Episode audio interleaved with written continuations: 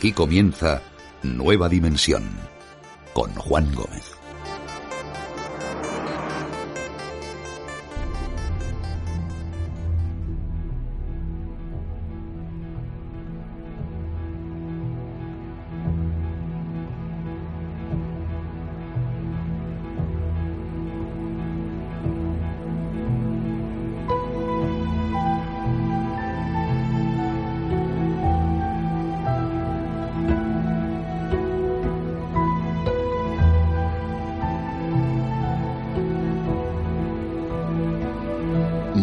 Noches a todos amigos, bienvenidos a Nueva Dimensión. Desde que el denominado fenómeno ovni moderno apareció en nuestro mundo, como sabéis, inmediatamente se propuso como solución la idea de que aquellos extraños objetos y sus posibles tripulantes serían seres venidos de otro mundo. Incluso al principio se aseguraba que ese mundo no podía ser otro, sino Marte, ya que es el planeta más cercano a nosotros. Con el paso del tiempo, muchos fueron y han sido los que miraron atrás en nuestra historia y descubrieron escritos de siglos de antigüedad donde, curiosamente, se describían fenómenos similares a los que denominamos objetos volantes no identificados. Eso hizo que muchos investigadores fueran más atrás en el tiempo y buscaran esos testimonios y esos supuestos encuentros en textos mucho más antiguos y aparentemente los encontraron. Pueden que en forma de mitos, de leyendas, de pasajes de diferentes acontecimientos que tenían que ver con lo religioso, pero muy similares al fin y al cabo de lo que ahora se cuenta sobre los ovnis. Y a muchos esto les hizo pensar que si estos objetos o estos seres pudieran estar presentes a lo largo de toda nuestra historia, ¿desde cuándo están aquí? ¿Por qué su presencia? ¿Qué interés tienen? Sin duda, esas son las grandes preguntas que muchos se han realizado. Y como sabéis, hay investigadores que prácticamente toda su vida han buscado dar respuesta a esas mismas cuestiones. Quizá yo no lo sé, convencidos de que nuestro planeta es visitado por entidades de otros mundos. Y estos investigadores han hablado con infinidad de testigos, han revisado documentos, han acudido a encuentros donde estos ovnis parecían darse cita, han viajado a lo largo y ancho del mundo en busca de respuestas. Y han vivido valga la redundancia, vivencias de primera mano y se han acercado a este fenómeno tan esquivo lo máximo posible. Y hay que decir una cosa, independientemente de las polémicas que, por ejemplo, pueda o haya podido generar nuestro invitado, hay algo, el valor tremendo de llevar media vida con tanta pasión sobre este tema, el haber marcado un antes y un después en nuestro país con respecto al interés sobre el fenómeno ovni. El haber dejado constancia de casos tremendos y haberlos sacados a la luz, sin duda, es algo que no tiene precio. Yo creo que eso, a día de hoy, incluso sus detractores reconocen como absolutamente indiscutible. No hablo de otro, sino de Juan José Benítez. Le conocéis sobradamente y hoy va a estar esta noche con nosotros para compartir las certezas o las hipótesis que tras más de 50 años creo que se ha ganado a pulso poder tener. Incluso independientemente de si estas son compartidas o no.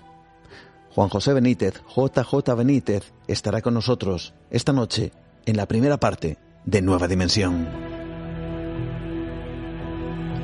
Y después vamos a seguir porque vamos a conocer seres mitológicos, vamos a conocer espíritus o entidades que componen la cosmogonía nórdica y, quién sabe, igual esa cosmogonía, esos seres, puede que fueran la interpretación de algo que era real y que se veía en la antigüedad. Vamos a disfrutar esta noche también de la compañía de Javier Arríes, quien nos guiará por el mundo antiguo nórdico y sus seres extraordinarios. Muchos de ellos eh, dicen parece que están ahí para ayudarnos o para ser protectores de ciertos lugares. Otros, sin embargo, son emisarios de miedo y muerte. Yo creo que va a ser una conversación realmente fascinante y al final del programa regresaremos al fenómeno ovni con José Manuel García Bautista y esas cuestiones que siempre se han dicho y que tienen que ver con la conspiración sobre los viajes realizados a la Luna.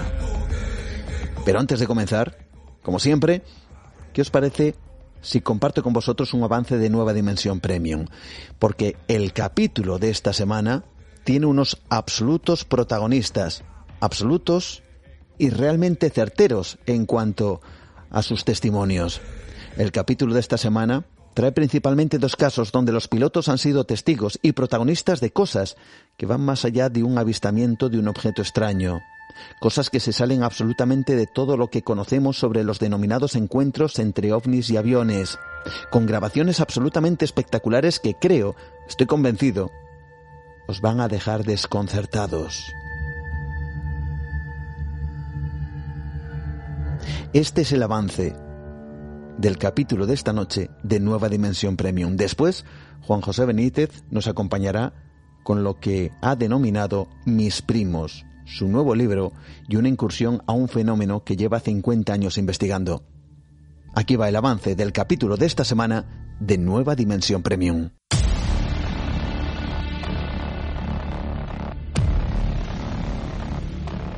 Y observo que sobre la superficie superior del ala venía un objeto que yo dije, Dios mío, ¿qué es esto?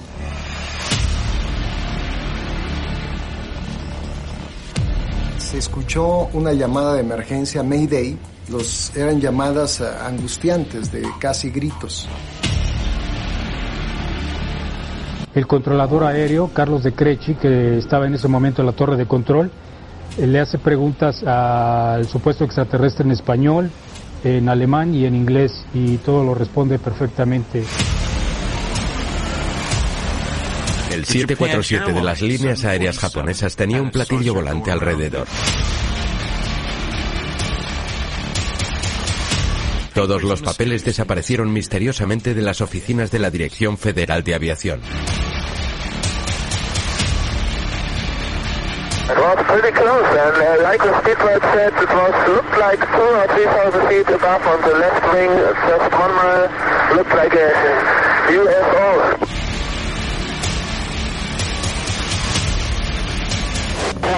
Ese extraño avión se está moviendo encima de mí. Se está acercando. No es un avión.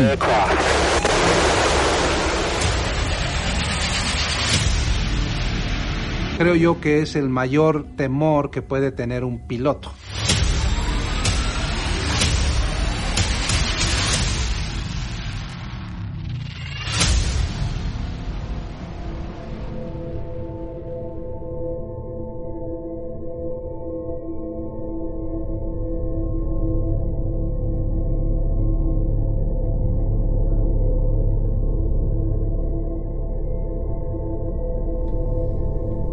En una ocasión le preguntaron a Francis Crick, el padre de la genética moderna, qué opinión tenía de la teoría sobre que la vida en la Tierra apareció casualmente al mezclarse los componentes de lo que fue denominada una sopa primordial que contenía, vamos a decir que los ladrillos de la vida.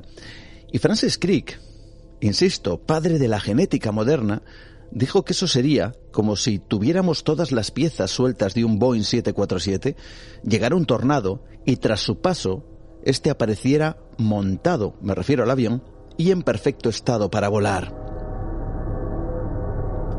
Francis Crick apuntaba con este ejemplo que la vida en la Tierra podría tener un origen planeado y creado de manera deliberada. Pero si es así, ¿por quién? Otra pregunta que está en el aire es, ¿por qué de todas las especies de la Tierra la única que ha desarrollado cierta inteligencia es el hombre? Muchos se preguntan que, si esto lo provoca la evolución, ¿cómo es posible que otras especies con presencia en el planeta miles de años antes de nosotros no se hubiera desarrollado de igual manera? Se habla de una intervención externa que estaría acompañándonos desde la misma noche de los tiempos y que seguiría haciéndolo desde entonces para diferentes fines. Juan José Benítez al cual imagino que conocéis, ha viajado, sigue viajando por el mundo, ha hablado con testigos, ha ido a lugares donde en ocasiones prácticamente no va nadie, para recabar toda la información posible sobre el fenómeno ovni.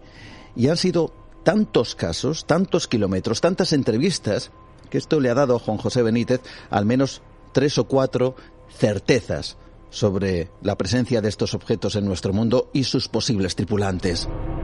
Habla de ello en un libro titulado Mis primos, segunda parte de uno anterior, escrito en el 2016, titulado Solo para tus ojos.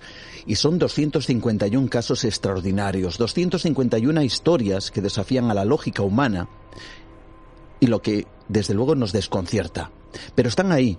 Y Juan José Benítez nos hablará de alguno de ellos y de sus experiencias esta noche en Nueva Dimensión.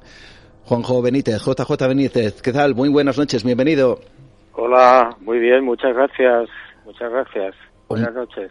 Buenas noches, un placer que nos acompañes, que estés eh, para, bueno, de alguna forma, eh, tras mm, bueno, llevándonos ¿no? a, a, estos lugares y a estas investigaciones que ha realizado y que además lleva un título muy especial, ¿no? Quizá por el tiempo que llevas detrás de este fenómeno o quizá porque los investigadores al final eh, habéis llegado a una familiaridad como una broma. Mis primos, ¿por qué? ¿Es así el título de este libro? Bueno, pues en parte por lo que tú dices, ¿no? Es decir, entre los investigadores desde hace ya mucho tiempo, cuando nos referimos a estas civilizaciones no humanas, pues en broma, medio en broma, hablamos de nuestros primos, de tus primos y tal, ¿no? Y, y yo creo que tiene incluso cierta base, ¿eh? es decir, no solamente es una pequeña broma, sino que es muy probable que algunas de estas civilizaciones, que son muchísimas, pues en la época más remota de, del mundo, de la Tierra, pues hayan podido intervenir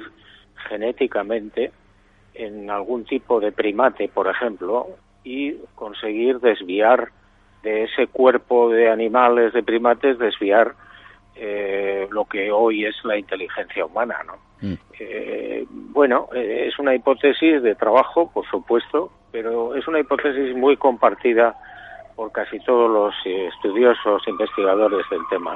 Mm. Ahí por ahí la policía no sé si irán a buscarte o algo por las cosas que estás contando, eh, Juanjo, pero cuéntanos, eh, porque antes he nombrado a, a Francis Crick, es el padre de la genética moderna, y alguien que diga cosas como esas, ¿qué opinión te merece? Pues que está y tiene toda la razón este hombre. Es decir, eh, el ejemplo del avión pues me parece fantástico y muy real. Es decir, hay, hay científicos que piensan y que desarrollan la idea de que mm, si la vida fuera consecuencia de la casualidad, pues ni, ni tú ni yo estaríamos aquí. Es decir, eh, para que se produzca el nacimiento, por ejemplo, de una rosa, eh, hacen falta tal cantidad de elementos que es imposible y por tanto la consecuencia lógica que aparece es que eh, la vida tiene que haber sido buscada, programada, diseñada de una manera, eh, bueno, pues eh, inteligente, claro. Esta noche hablando con Juan José Benítez de Mis Primos, libro de Editorial Planeta número 25 en su andadura literaria, pero miles y miles de kilómetros en busca de estos objetos no identificados. Y que parece que nos están acompañando desde hace mucho tiempo, desde la más remota antigüedad. Las pinturas rupestres hace referencia a ello, y además has estado en lugares como Tassili, en, has estado también en Tanzania, en ciertas zonas en Estados Unidos, también se ven figuras extrañas. Dicen los expertos fíjate, que pintaban lo que veían. Por lo tanto, tendríamos que interpretar que eso que vemos ahora, ahora mismo en la actualidad era tal cual lo que veían aquellas personas de hace 20.000, 30.000 años. Pues sí, eh, aparentemente es la primera explicación. ¿eh? Eh, alguien hace 12.000, 14.000, 29.000 años en Tanzania vio algo extraño y lo pintó pero luego ha llegado una segunda posibilidad, en la que yo estoy muy, muy de acuerdo también. Una universidad italiana examinó la pigmentación, las pinturas de Tassili Nayer en Argelia y encontró algo asombroso. Y es que entre los pigmentos había un producto que se llama la caseína, que solamente se obtiene y se obtiene mediante sistemas de laboratorio de la leche. Claro, Pensar que hace 14.000 años alguien sabía extraer la caseína de la leche, pues no, no encaja, no, no, no, es, no es viable.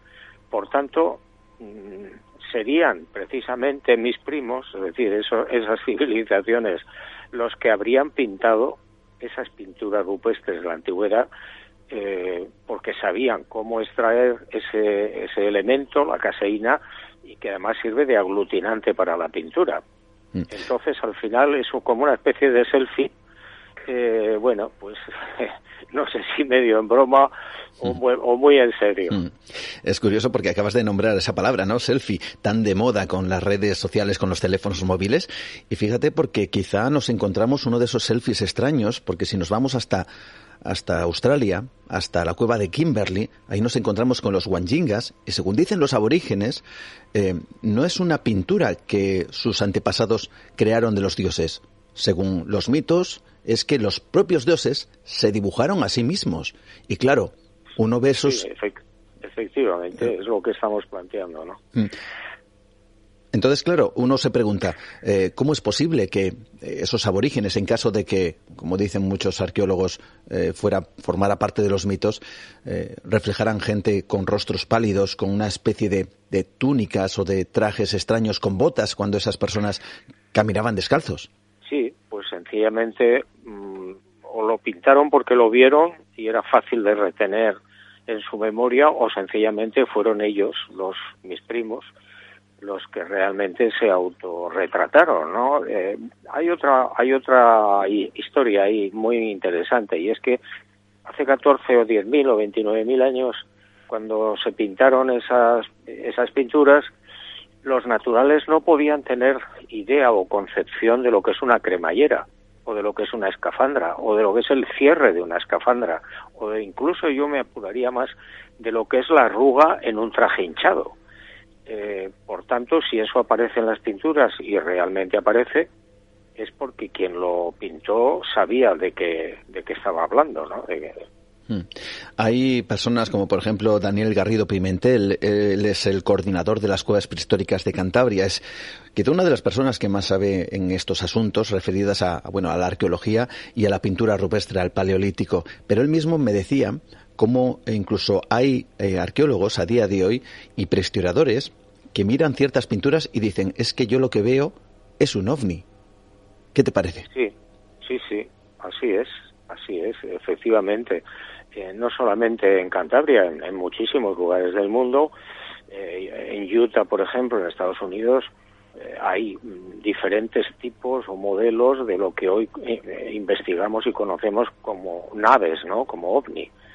Mm, y bueno, no es de extrañar tampoco que alguien, al ver esos objetos, al ver esos, esos aparatos, le llamara lógicamente la atención algo que podía volar, imagínate, hace miles de años, y bueno, pues lo pudo reflejar en las pinturas, en las paredes. Luego viene la ortodoxia, la arqueología ortodoxa y entonces te dice que no, que esos son bastones o que son, eh, pues yo que sé, aldeas y cosas así, ¿no? Existe mucho más de lo que nos cuentan.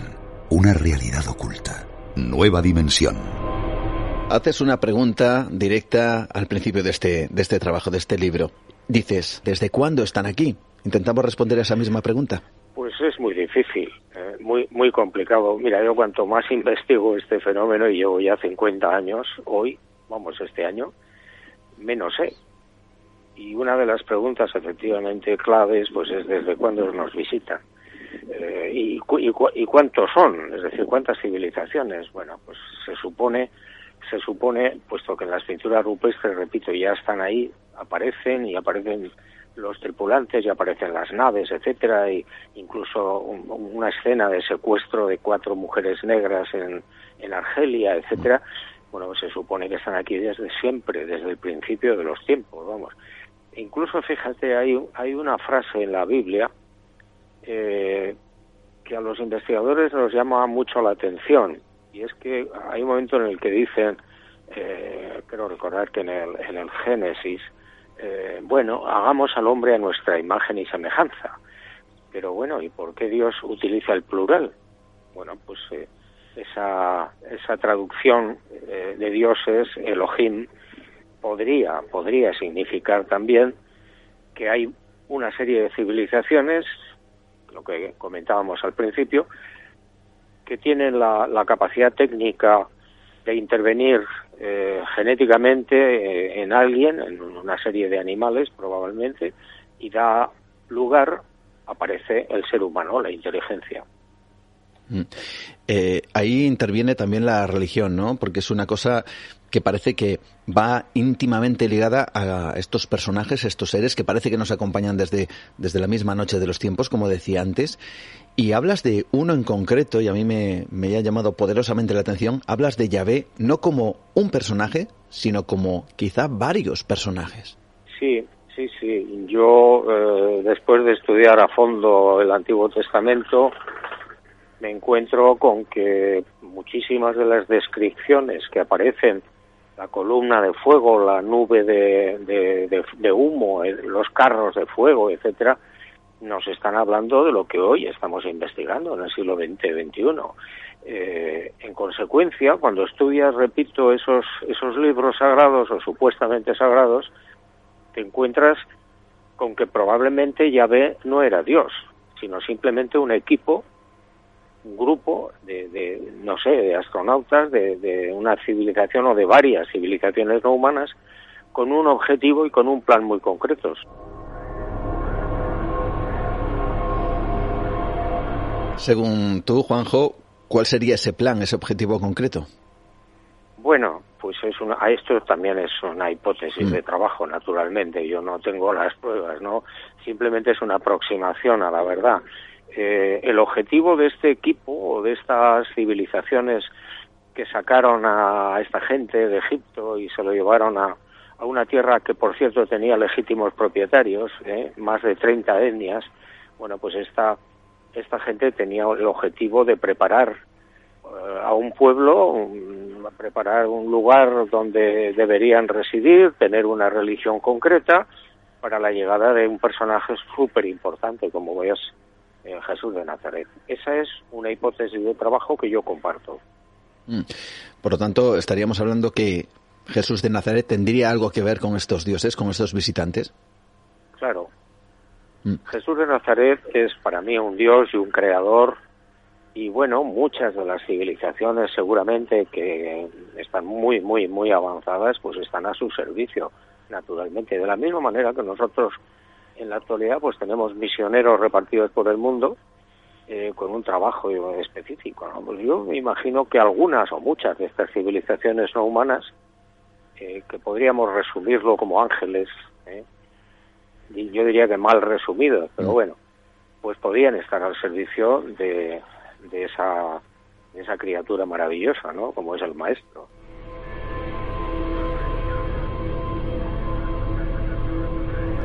Esta noche hablando con Juan José Benítez de los primos, nuestros primos, quién sabe si han formado parte de nuestra historia desde tiempos inmemoriales.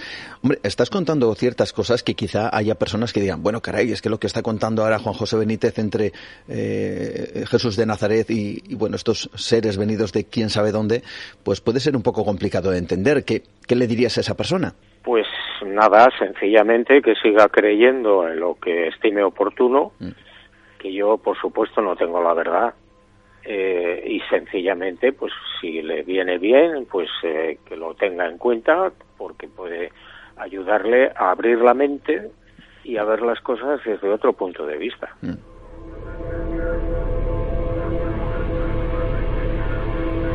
Fíjate, Juanjo, porque este trabajo, mis primos, me ha recordado muchísimo a otros eh, en donde yo casi casi me iniciaba, ¿no? Con estas cosas, eh, viendo esos miles y miles de kilómetros tras los ovnis que, que realizaste en, tu momento en su momento y que llevaron a muchísimos casos. Haces una clara alusión a a que te ha roto un paradigma, porque eh, de alguna forma pensabas durante mucho tiempo que estas entidades vamos a decirlas, podrían ser bondadosas, pero ha ido cambiando esa percepción a lo largo del tiempo, afirmando que incluso más del 50% de los casos eh, llevan un terrible perjuicio, incluso la muerte al testigo, ¿no?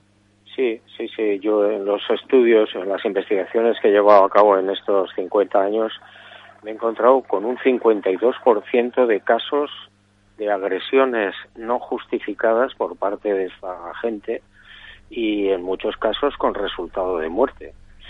Con lo cual, pues eh, sencillamente lo que hay que hacer es tener muchísimo cuidado y ser muy prudentes si uno tiene la fortuna, entre comillas, de ver una de estas naves, ¿no? A sus tripulantes.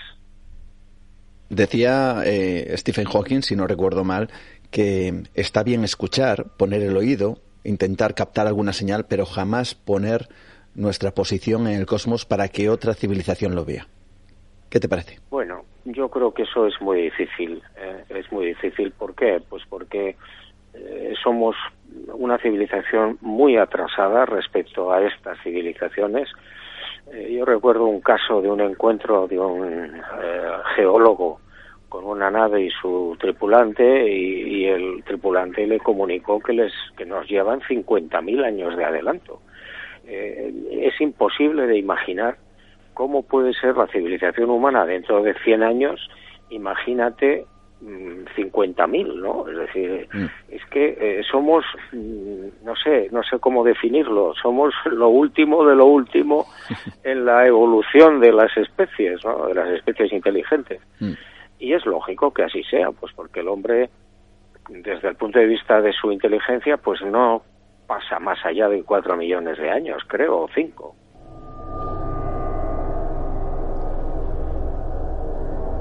Decía Carl Sagan que toda la historia de la humanidad, desde el primer homínido, vamos a decirlo así, hasta nuestros días, tan solo ocupa el último segundo de toda la historia del universo. Por lo tanto, es realmente poco y nos creemos o creemos saber mucho. Eh, como seguramente eh, habrá controversia eh, para todas aquellas personas que, que dicen, bueno, hay, hay de todo, ¿no? Dicen que hay conspiración, que estos personajes aparecen aquí para ayudarnos, para eh, negociar con ciertos gobiernos, incluso se cuentan estas cosas. Tú tienes una opinión al respecto, ¿no?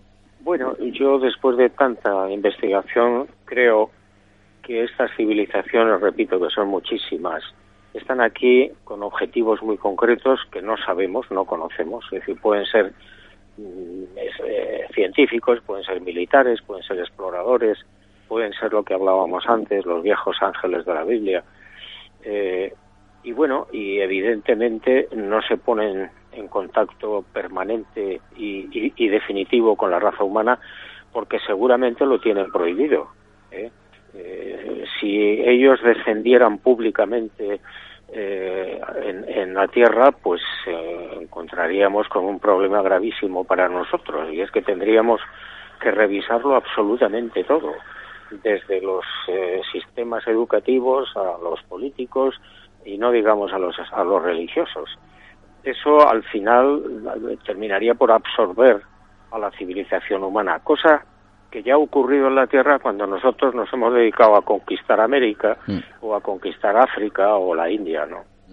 Hace poco eh, yo tenía la oportunidad de, hablar con diferentes eh, bueno, diferentes militares en Estados Unidos involucrados en las pruebas nucleares que se realizaron en los años, eh, desde los años 40, 45 en adelante, y ellos me decían cómo de vez en cuando aparecían extrañas luces pero que esos episodios se borraban de los informes y que tenían que ver con, en muchas ocasiones, bueno, con, esa energía nuclear que estábamos provocando en ese momento. Yo no sé si hay cierta o cierto interés, bajo tu opinión, en cómo estamos desarrollándonos como evolución, como cultura, a nivel tecnológico por parte de, estos primos, como los llamamos. Pues yo creo que sí, es decir, eh, las observaciones de estas naves eh, a lo largo de la historia de la humanidad es constante. ¿eh? Eh, la literatura, la mitología, las leyendas, las pinturas rupestres están llenas de testimonios de algo que evidentemente volaba, de gente que, que, bueno, pues que tenía una capacidad técnica muy superior a la nuestra y por tanto están aquí desde siempre y seguramente observando lo que estamos haciendo, cómo nos desarrollamos e incluso hay teorías que apuntan a que algunas de estas civilizaciones estarían dirigiendo secretamente, eh, sutilmente, la evolución humana. Nueva dimensión. Un viaje por el terreno de lo imposible. Con Juan Gómez. Vamos, si te parece, a revisar uno de esos casos que aparecen en este trabajo Recordamos, 251. Bueno, ahora me contarás cómo puedes, de todo tu bagaje, que es de, de 50 años, seleccionar estos 251, pero hay uno de ellos que te parece tremendamente importante. Es el de Miguel Lenz, este piloto que escucha a través de su casco las voces de unos niños mientras persigue algo y luego lo que le ocurrió a posteriori después de ese encuentro. Algo que a ti quizá te haya marcado más que otros casos, ¿no, Juanjo? Hombre, es un caso, yo diría que de primera división, es un caso muy importante y muy interesante, primero por la categoría profesional del testigo, es decir, y, porque además del piloto había tres radares, uno en automático, otro en Aitán Alicante y otro en Madrid Pegaso, con todos sus controladores y el personal técnico que también vieron, entre comillas, en pantalla a este objeto gigantesco, enorme. El, Lens me decía que era su, su F1, su caza era como una mosca eh, contra un muro, ¿no? Es decir, aquello era enorme, gigantesco. Y, y bueno, pues eh, el testimonio de Miguel Lenz es importantísimo, repito, porque fue una hora y pico de persecución de ese objeto en pantalla de los radares y, bueno, con una serie de fenómenos alrededor que no tienen explicación ninguna desde nuestro punto de vista tecnológico. Por ejemplo, eh, el, radar detectaba a esa nave gigantesca al sur de España, eh, quieta, inmóvil, pero Miguel, eh, con su caza, mm, pues lo persiguió durante una hora y pico y no, y no lo alcanzaba nunca. Con lo cual, mm, claro, te encuentras con una historia técnica imposible, ¿no? Es decir, ¿cómo es posible que esté inmóvil, que esté quieto según los radares y el piloto no lo pueda alcanzar, incluso se puso supersónico, ¿no? Y luego a la vuelta, ya cuando se le acababa el combustible, efectivamente, pues eh, Miguel escuchó unas voces dentro del casco refiriéndose a él, decía, eran como, bueno, en español y eran como niños, ¿no? Eh, me preguntaban cosas y, bueno, al principio Miguel pensó que era alguna broma, una interferencia o algo de algún barco, por ejemplo, y apagó los dos canales de guardia que llevan ese tipo de avión, o que llevaban. Y sin embargo las voces seguían entrando, entrando en el casco.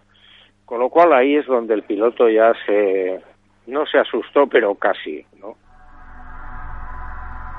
Y algo ocurrió porque cuando llega, el avión no está en las condiciones que debería estar, aparentemente, ¿no? Efectivamente, sí. El piloto me contaba que, bueno, él se fue al barracón para redactar el informe correspondiente. Entonces llegaron los técnicos de mantenimiento, ya era la una de la madrugada, y le dijeron, bueno, ¿qué ha pasado, mi capitán? Bueno, no ha pasado nada. Venga usted a la pista. Fue a la pista, y el avión efectivamente los remaches que tiene en el puro en, del, avión pues faltaban muchísimos remaches. Y las antenas estaban desenroscadas también. Claro mm, eh, esto solamente lo ha podido llevar a cabo eh, la nave que estaba ahí observando ¿eh? porque para que salten los remaches pues necesitas hacer unas maniobras muy bruscas con el avión que él por supuesto no hizo ¿Cómo es el impacto hacia un testigo? Alguien como, por ejemplo, Miguel Lenz, que ve todo aquello, que incluso tuvo, creo que, ciertas repercusiones físicas. ¿Cómo es el impacto de las personas a nivel general, con lo cual te has encontrado? ¿Les ha abierto la mente? Eh, ¿Les ha provocado, como en otras ocasiones, un profundo terror y han acabado casi sin querer salir de casa? ¿Qué es lo que te has encontrado, Pues me he encontrado de todo. ¿eh? Depende muchas veces del nivel eh, mental de las personas. eh, bueno, pues eh, hay personas que, que cambia su vida por completo, por lo menos la brújula de su vida, saben que hay otras civilizaciones que no son de aquí y bueno, y eso pues eh, plantea muchos, muchas interrogantes, ¿no? Otras personas pues eh, en su afán de comunicarlo lo que, lo que les ha ocurrido al resto de, de los amigos o familia o la sociedad, pues terminan eh, medio destrozados mentalmente, pues porque la gente en general se ríe de ellos o los toma por locos o por mentirosos, ¿no? Es decir, que hay muchos tipos de reacciones Lo que sí es cierto es que sea como sea eh, la persona, el, encuentro con estas naves o estos tripulantes les marca. Hmm. ¿Cuál es eh, esa experiencia que a Juanjo le cambió la brújula? Bueno, quizás la brújula eh, me la ha cambiado el hecho de interrogar a tantísimas personas, ¿no? Poco a poco, pues te va cambiando la manera de pensar, de concebir el universo, eh, te alejas, por supuesto, de las religiones, de todas. Eh, y bueno, pues eh, no sabría decirte un caso en particular, ¿no? Porque si, si son auténticos, todos son importantes. Mm, sin duda alguna. Seguimos hablando esta noche con Juan José Benítez y mis primos.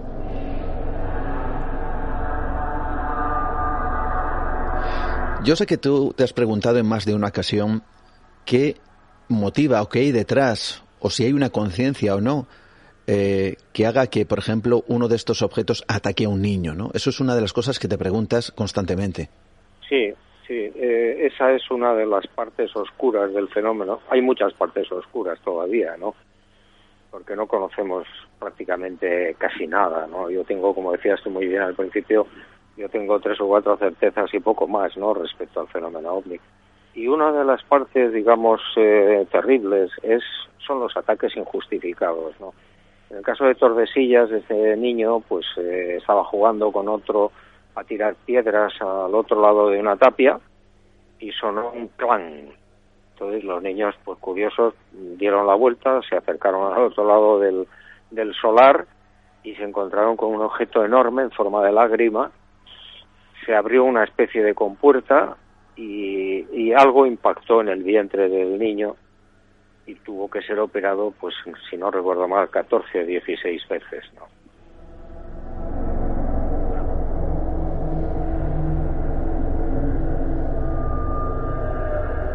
En alguna ocasión te he oído comentar que estos, bueno, estos visitantes tienen ciertas capacidades controlar el tiempo. Y uno de los casos que recoges es quizá el de un militar que en la sierra Argentina, se abre la montaña, es un caso clásico, pero me gustaría, si puede ser, que nos lo recordaras para toda la audiencia, entra en lo que parece ser una especie de, lugar extraño en mitad de esa montaña y parece que, que le cuentan algo del futuro. Sí, efectivamente es uno de, es uno de los muchos casos que hay ¿eh? de manipulación del tiempo. Eh, no sabemos cómo ni de qué manera lo hacen, pero lo hacen. Este hombre estaba corriendo eh, aparece una nave, baja, salen dos tipos eh, muy altos, lo meten en la nave a este señor y se lo llevan hacia la cordillera de los Andes. Y cuando ya él me decía, me contaba, yo pensaba que nos íbamos a estrellar contra la montaña, la montaña se abre como una enorme, gigantesca puerta, entran en, en la montaña, allí hay más naves, más gente, lo meten en una sala donde hay unas enormes pantallas y le piden que se fije en una de las eh, pantallas donde hay unas escenas de guerra. Bueno, eh, el hombre está, imagínate, aturdido completamente, se fija en él y le dicen, eso es una guerra que se va a producir dentro de dos años, ¿eh? en las Malvinas. Mm. Y efectivamente, cuando lo devuelven a su casa, pues este hombre queda tan aturdido que lo, se lo comunica a la gente lo que le ha pasado, ¿no? Los militares argentinos se enteran, piensan que es un espía inglés y le echan mano y lo torturan para saber de dónde viene esa información. Entonces este hombre me decía, no, yo les conté la verdad, pero no me creyeron, ¿no? Bueno, total, que le rompieron un brazo, bueno, un desastre. Pero a los dos años, efectivamente, se produjo la guerra de las Malvinas.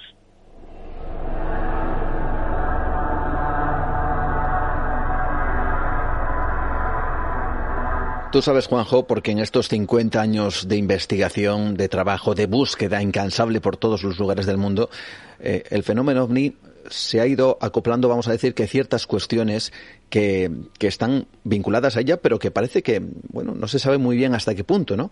Eh, se habla de las abducciones, se habla de los contactados, incluso se comenta que se puede llegar a contactar con estos personajes a través de la Ouija, a través del más allá. ¿Todo esto parece una mezcla muy extraña o realmente hay una conexión entre el más allá, eh, los contactados, los que llaman incluso visitantes de dormitorio, todo esto ¿Parece estar englobado en un mismo fenómeno para ti? Sí, sí, sí.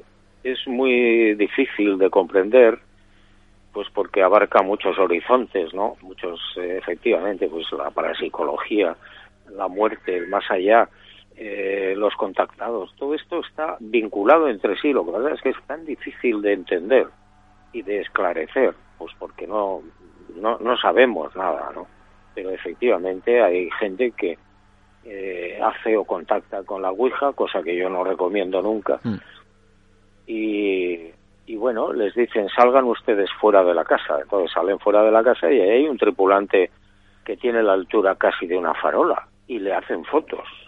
Entonces, bueno, pues hay, hay múltiples aspectos, eh, digamos, de la parapsicología o de, o de los encuentros cercanos o de, o de los contactados eh, que, están vinculados o, o, incluso de la muerte. Yo recuerdo un caso en América de una persona, una señora, que ve entrar en la habitación en su casa, en su dormitorio, a su madre, que ya había fallecido, y le pide que la acompañe. Entonces la acompaña a una pequeña colina que hay cerca, aparece un objeto en forma de lenteja enorme, sale un haz de luz, la señora, la muerta, entra en el haz de luz, sube a la, a la nave y desaparece. Caramba, ¿eso cómo lo tengo que interpretar? Pues la verdad es que no lo sé.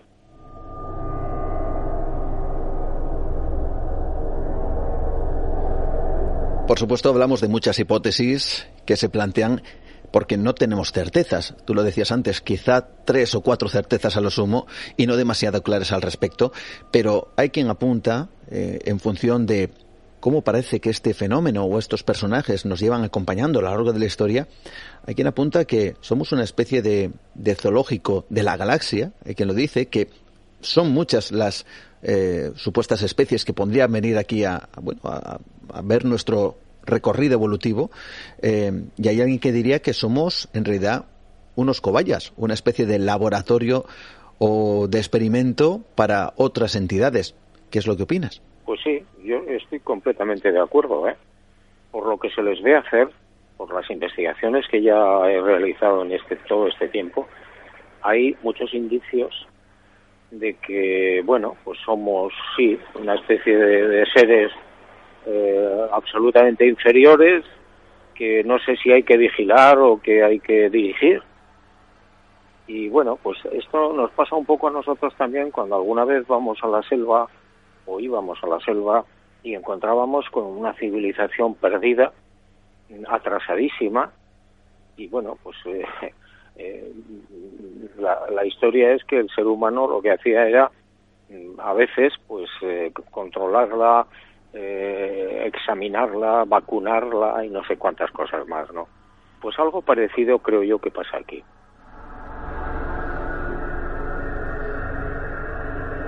Nos vamos, si te parece, Juanjo, un poquito a la actualidad, porque es innegable que, eh, tú lo sabes, el, el, Pentágono pues parece que ha hecho un informe preliminar de lo que ahora denominan FANIS, esos fenómenos aéreos no eh, identificados. En definitiva, una serie de, cosas que no acabamos de entender muy bien. Parece que nos dan información a cuentagotas que no nos lo acaban de decir claro eh, y tampoco nos, nos, tampoco nos aclaran mucho, la verdad. ¿Qué es lo que crees que está ocurriendo? Bueno, yo yo lo que creo es que con todo el asunto este del Pentágono, de la Navy, de los objetos que han visto, que han filmado, etcétera, es un poco una tomadura de pelo. Es decir, yo no niego que eso no haya sido cierto, sí, sí, yo creo que es cierto. Es decir, que los pilotos de la Navy, de la Armada norteamericana, lo, lo han visto. Pero caramba, yo siempre repito lo mismo. Por, si usted quiere aclarar el tema, el fenómeno ovni de una vez, saque lo que tiene eh, guardado mm, sobre la nave que se estrelló en Roswell mm. en el año 47 y hable usted de las cuatro criaturas que capturó cuando se accidentó esa nave y se acabó el problema. Veo, estás convencido, eh, evidentemente habrá personas que no lo crean, estás absolutamente convencido que eso es así, ¿no? En aquel caso de Roswell, eh, yo he podido contabilizar más de 640 testigos eh, incluido un colegio de niños. Mm, para cuando llegó el ejército había pasado una semana. Es decir, mucha gente vio los restos, mucha gente vio a las cuatro criaturas, dos vivas y dos muertas. Eh, bueno, eh, es que mm, luego ya las explicaciones que dieron a posteriori pues son de risa, ¿no? Como siempre, ¿no? Decían que si unos eh, muñecos, que si luego, en fin, unos globos son al principio, toda esa búsqueda de informar, pero desinformar al mismo tiempo, parece que es todo un plan orquestado para no decirnos la verdad. Es que, a ver, el fenómeno ovni es el fenómeno probablemente más importante de la historia del mundo. ¿eh? El más importante.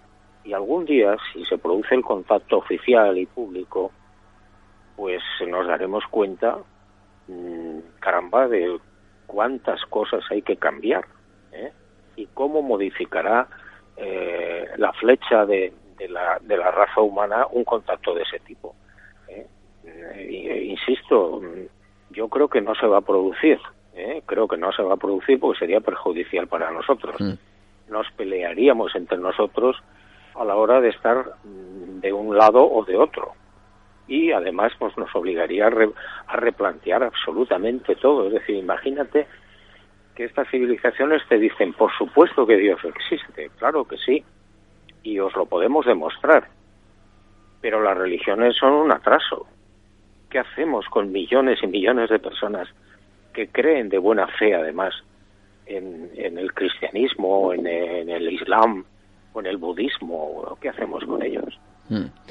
Sé que en este tipo de cuestiones te han preguntado en muchas ocasiones y es lógico porque ahora mismo, ya sabes, conoces que hay nuevas corrientes, nuevas tendencias, nuevas teorías o hipótesis más bien sobre cuál puede ser el origen o no de, del fenómeno ovni y lo que se vincula en ocasiones dicen que a la, al, propio espectador, al propio eh, testigo. Hablamos de teorías como la distorsión, la intrusión, etcétera, etcétera.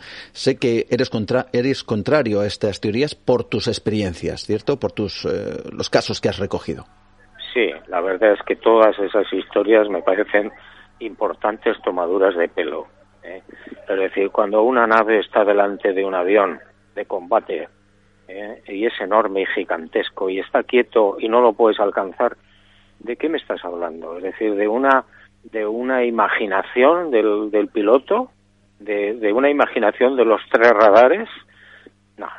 La experiencia, la investigación me dice que el fenómeno es absolutamente cierto y real, ¿eh? muy superior a, a, lo que conocemos nosotros técnicamente.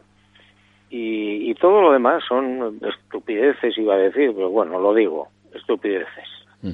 Eh, tenemos amigos en común, como por ejemplo Mariano Fernández Urresti. Él me ha dicho que de vez en cuando sí se ha topado con estos, eh, bueno, estas luces, vamos a denominarlas así, estos objetos extraños, muchas veces sin pretenderlo. Eh, bueno, yo me pregunto qué es lo que ocurre cuando un, respecto a estas teorías, no lo sé, cuando un, eh, un testigo no pretende ver nada y sin embargo lo ve, ¿no? Bueno, pues además eso ocurre en la mayor parte de los casos. ¿eh? Yo te diría que casi el 90% o más de gente que va con su auto por la carretera o está en su casa o está en la playa o donde sea y aparece una nave o, o 50, ¿no? O aparece un tripulante o, o, lo meten en la nave, etcétera, etcétera. Bueno, pues eso mmm, aparentemente es una casualidad. Yo no creo que sea una casualidad. Yo creo que esa, la tecnología de estos seres es tan, tan avanzada que pueden hacer algo tan mágico como es programar perfectamente los avistamientos. Sí, sí, vamos, yo es una de las hipótesis a las que he llegado, ¿no? Es uno de los eh, temas que siempre, bueno, se, se, ha asociado al fenómeno ovni, también como la capacidad de programar en un momento determinado, incluso en el contactismo, ¿no? Se, se nombraba o se daban ciertas claves al respecto sobre, bueno, pues eh, preséntate a tal hora, tal día, en tal sitio, que allí vamos a aparecer, ¿no? Realmente fascinante. Tú has sido testigo de alguna cosa, de algunos de estos casos, ¿verdad? Sí, sí, sí. He sido testigo por lo menos de dos o tres. Eh, bueno, en los que no yo, otra persona, otras personas eh, establecieron la cita y bueno, yo fui de acompañante sin más, ¿no? Y me llevé la gran sorpresa de que aparecieron en el sitio donde estábamos, pues aparecieron en el primer caso dos naves, dos objetos silenciosos a muy poca altura y, y bueno, pues y en uno de ellos, pues eh, yo tuve la fortuna de hacer un, una, una, fotografía. Mm. eh, cuéntanos, voy a cambiar un poquito de tema ya casi para terminar, eh, ¿quién es para ti el Padre Azul? El Padre Azul, pues es una manera quizás un poco poética, ¿no? De, describir al gran Dios, al buen Dios, ¿eh? al número uno, no sé cómo lo queramos llamar, cada uno le puede llamar como quiera, ¿no? Y, y nada, pues eh, yo lo descubrí hace bastante tiempo leyendo la información de los caballos de Troya y cada día estoy más convencido de que es así. ¿Hay un ser por ahí que mm, lo observa todo o dirige nuestro destino? Pues vamos a ver, ahí sí que entramos otra vez en las hmm. especulaciones, ¿no? Obviamente. Yo, yo no sé, eh, bueno, intuyo simplemente que cada ser humano, o la mayor parte de los seres humanos, cuando vienen aquí a la Tierra, vienen previamente con un contrato bajo el brazo, ¿eh? que han elegido previamente y bueno, más o menos que han firmado y, cuando nacen se les borra, ¿eh? se les borra para que no se descafeine la, la experiencia, ¿no? Mm. Por tanto, pues sí, estaría todo perfectamente programado. Mm. Hay una expresión que te he oído en alguna ocasión, me encanta, que creo que es algo así como la operación o la misión misericordia, que tiene que ver con aquellas personas que, bueno, se identifican o tienen pasión por estos temas. Sí, es una historia que también está por demostrar, por supuesto, ¿no? Pero significaría que hay un, pues una serie de personas o de gentes que nacen o vienen aquí a la Tierra con la misión de ayudar, ¿eh? con la misión de establecer Mm, pues eh, una mentalidad más abierta, eh, de tratar de que la gente entienda que aquí no se acaba la, vida, que la vida continúa después de la muerte. Bueno, ese tipo de cosas. ¿no? Mm. Eh, bueno, tan solo agradecerte de verdad, Juanjo, por estar esta noche con nosotros. Queremos dedicar el programa de hoy a una persona que ya no está, Tú la conociste durante mucho tiempo, Blanca, que te acompañó en vida y yo estoy convencido que junto con ese gran Padre Azul está acompañándote ahora mismo, quién sabe, sin esta entrevista. De verdad, muchísimas gracias por estar esta noche con nosotros, Juanjo, y por compartir tus experiencias y este trabajo, Mis Primos de Editorial Planeta. Muchas gracias, Juanjo. Muchísimas gracias a vosotros.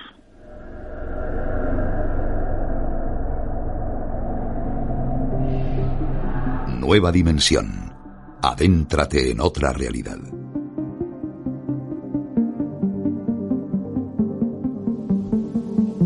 Por supuesto, uno podrá o no estar de acuerdo con las palabras de Juan José Benítez y sus conclusiones después de 50 años, pero yo creo que se ha ganado a pulso poder realizarlas, manifestarlas y, por supuesto, escribir de ello, ¿no?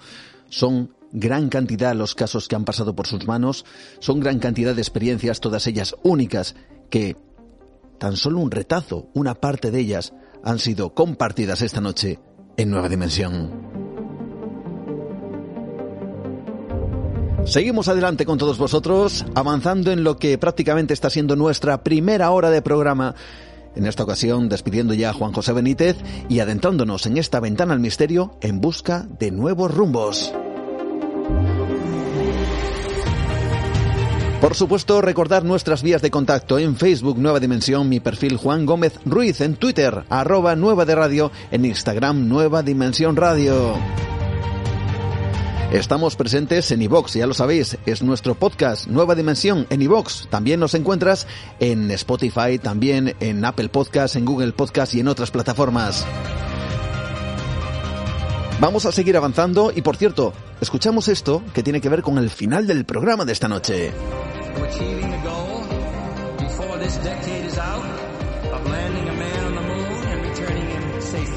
Man on the Moon, ese hombre en la luna. Bueno, pues eh, José Manuel García Bautista nos traerá al final del programa de esta semana, en el programa que estamos ahora mismo realizando, pues un viaje especial a través de esos grandes misterios y conspiraciones que dicen que está ahí justo, en nuestro satélite, la luna. Y ahora continuamos adelante porque, ¿qué os parece si en este instante cambiamos un poco el rumbo del programa de esta noche?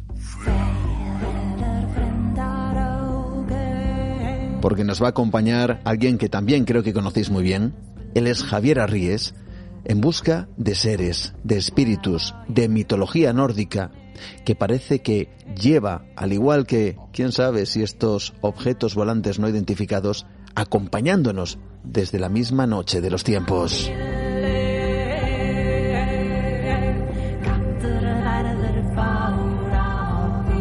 Así que, por supuesto, si queréis acompañarnos, tenemos esta ventana abierta al misterio en busca de esa mitología y esos seres. Algunos, como decía al principio, puede que estén para protegernos, para ayudarnos, otros para traernos el miedo y la muerte.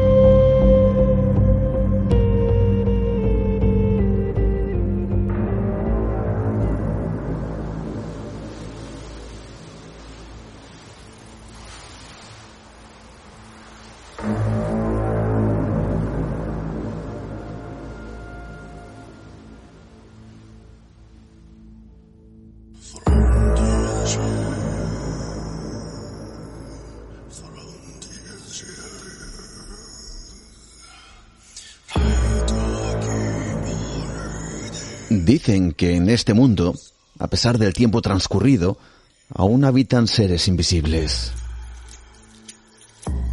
Criaturas que conforman las creencias de antiguos pueblos nórdicos, así como los antiguos espíritus del norte, de los cuales se dicen que guardan las aguas, la tierra o las montañas.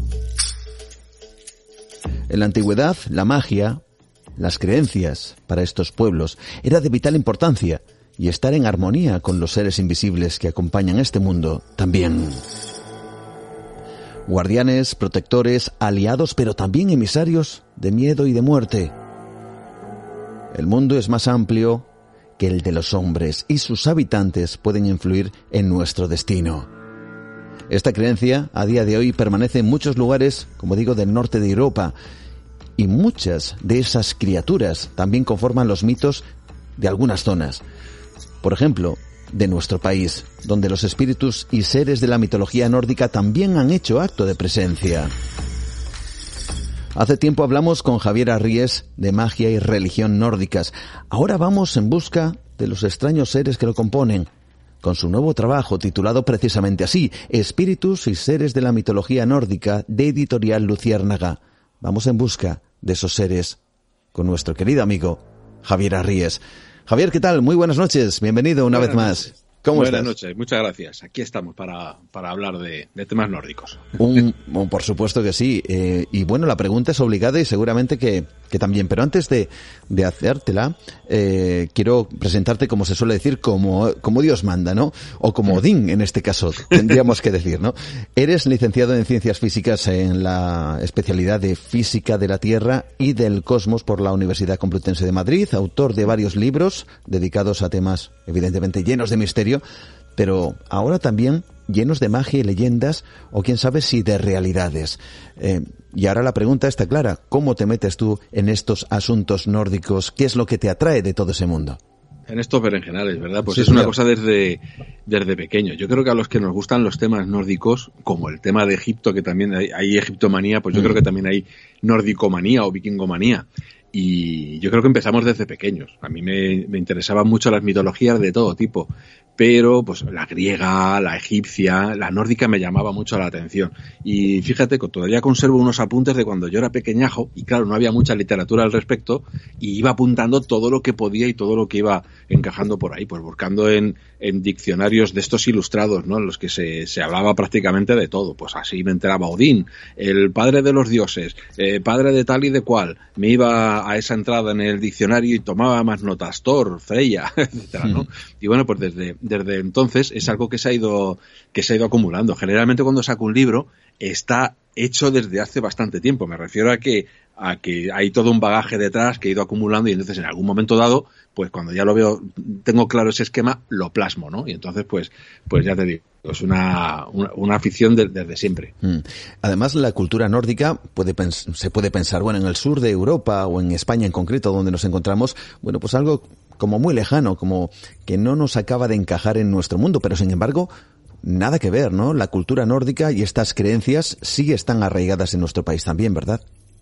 Pues sí, por una parte porque eh, tenemos una especie de común eh, mundo psicológico comunal europeo, ¿no? Y entonces muchos mitos nos vamos a encontrar con que nos suenan, con que tienen sus propias eh, variantes culturales, sus rasgos nacionales diferentes, pero que te suenan como, ah, pues esto se parece al personaje tal de Castilla o, o, de otros lugares de Europa, ¿no? Porque hay eso, hay un sustrato común. De hecho, pues el, al fin y al cabo los germanos, los nórdicos, son parte de la rama indoeuropea y los indoeuropeos pues se, extendieron por toda, por toda Europa. Y luego, además, pues evidentemente hemos tenido contacto con ellos. No hay que olvidar la presencia de, de pueblos germanos en la península. Cuando el Imperio Romano cae, entran aquí, pues, eh, los, visigodos, los suevos, los vándalos, alanos. Los alanos no son germanos, son iraníes, pero bueno, entran por aquí también.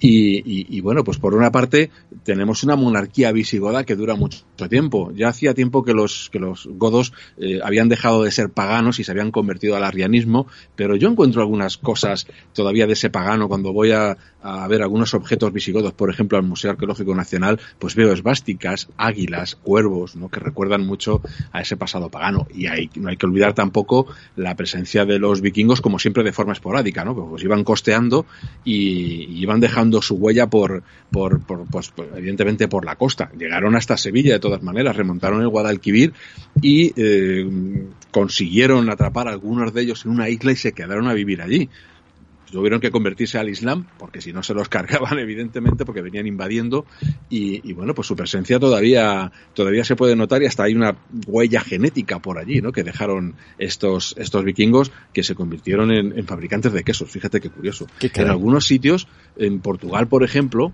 en Poveira, eh, los pescadores todavía utilizan unos símbolos muy curiosos que cuando uno los ve dice qué extraños son, qué raros son, y resulta que son las llamadas runas de Poveira, ¿no? Que son runas precisamente que dejaron los escandinavos, lo dejaron, eh, dejaron esa, esa muestra cultural suya por allí y que los pescadores todavía utilizan para marcar las cosas de quiénes son, ¿no? Son como, como sigilos de la, de la familia, por decirlo así. Hay eh, pues, pues muchos elementos que podemos ver en común. Por ejemplo, la Santa Compañía nos parecerá algo muy, muy nuestro y lo es, pero entronca también con un mito común europeo que es el de la cacería salvaje, ¿no? Que en el caso de los germanos, pues está encabezada por Odín o por otros o por otras figuras mitológicas eh, semejantes que lo que hacen es encabezar una eh, digamos una cabalgada espectral no pues todo eso forma parte de un mito común que es que es la cacería salvaje. Y bueno pues otros muchos mitos que, que según vayamos hablando seguro que más de un oyente va a decir pues esto se parece mucho a cierto personaje de mi pueblo o de mi región o de mi provincia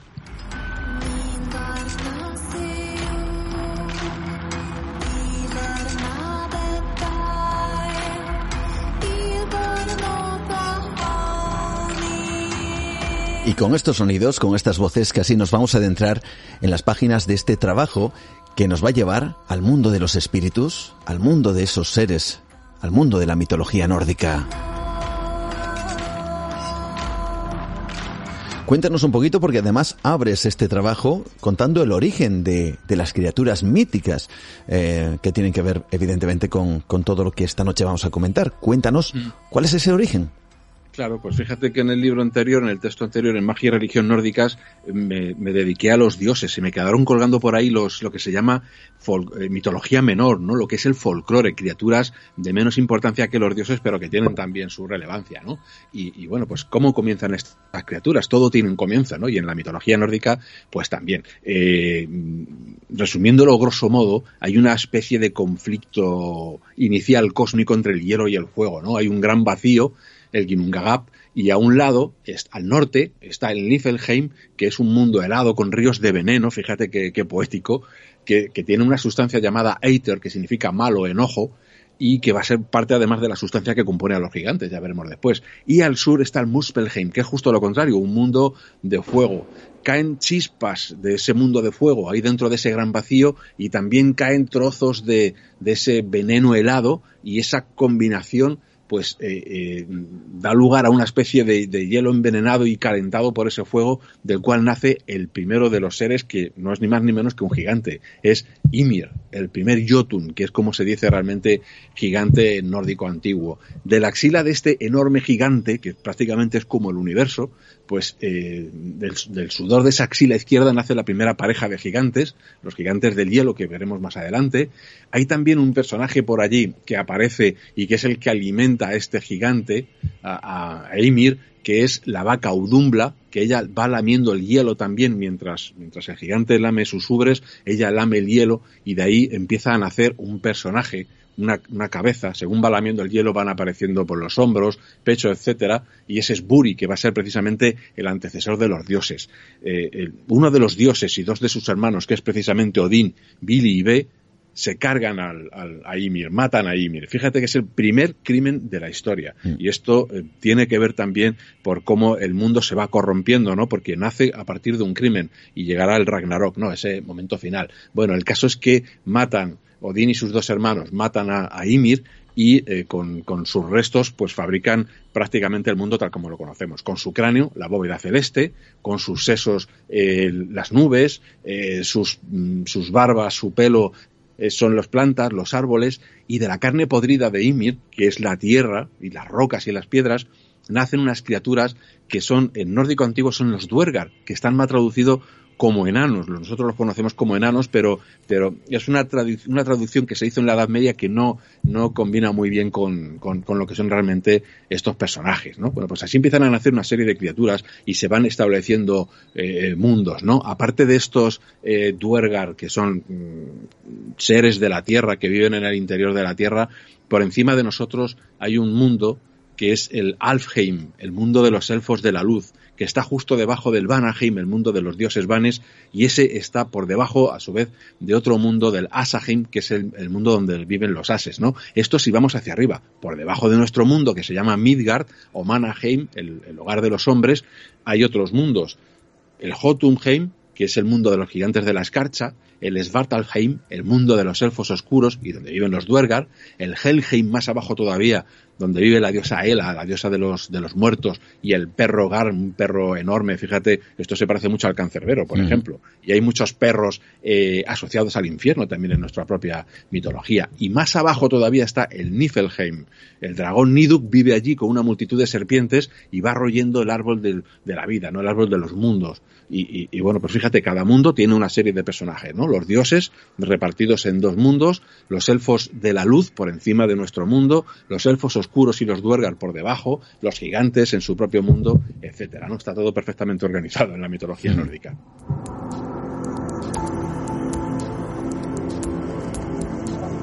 Vamos a hacer eh, un, un, dibujo de esos nueve mundos que se sustentan en un árbol que se llama el Hidraxil, ¿verdad? Efectivamente.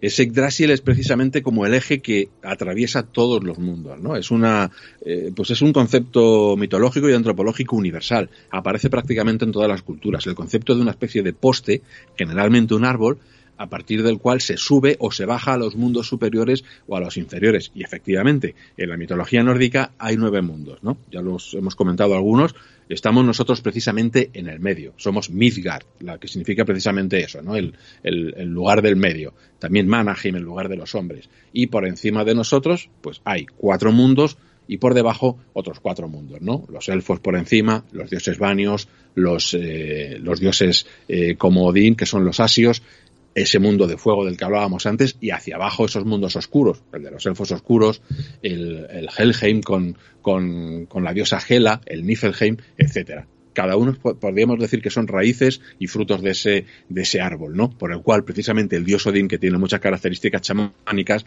vuela hacia arriba o se interna hacia abajo porque él puede recorrer el árbol hacia arriba y hacia abajo.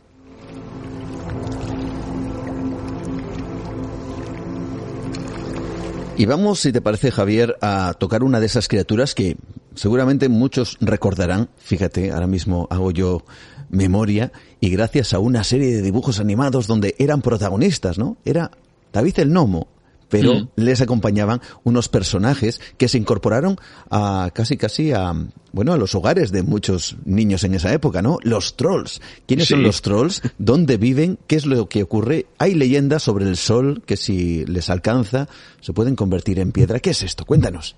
Sí, fíjate, esto es muy común con todas las eh, criaturas mitológicas, ¿no? Cuando les da el sol, se convierten en piedra. Es una característica, por ejemplo, que, que tienen con los, eh, en común con los duergar, por ejemplo y, bueno, con muchas otras criaturas. Si les da el sol, se convierten en piedra. Fíjate que es una imagen muy poética de que durante la noche los miedos parecen vivos y están ahí, ¿no? Parece que todo es terrorífico en la oscuridad en la noche, pero cuando sale el sol todos esos miedos se despejan, desaparecen y aquello que pensábamos que era algo horrible resulta que es una roca o un accidente de, del, paisaje, ¿no? Es, curioso. Y, los trolls, pues sí, efectivamente, personajes eh, que eran muy divertidos, ¿no? En, en esa serie de David el Nomo. Por cierto, los gnomos no forman parte de la, de la mitología nórdica, sería el equivalente los duergar. La palabra gnomo se la inventó para Celso, el famoso médico y alquimista eh, del Renacimiento y, bueno, se la inventó aparte de, a partir de una serie de combinaciones con palabras griegas.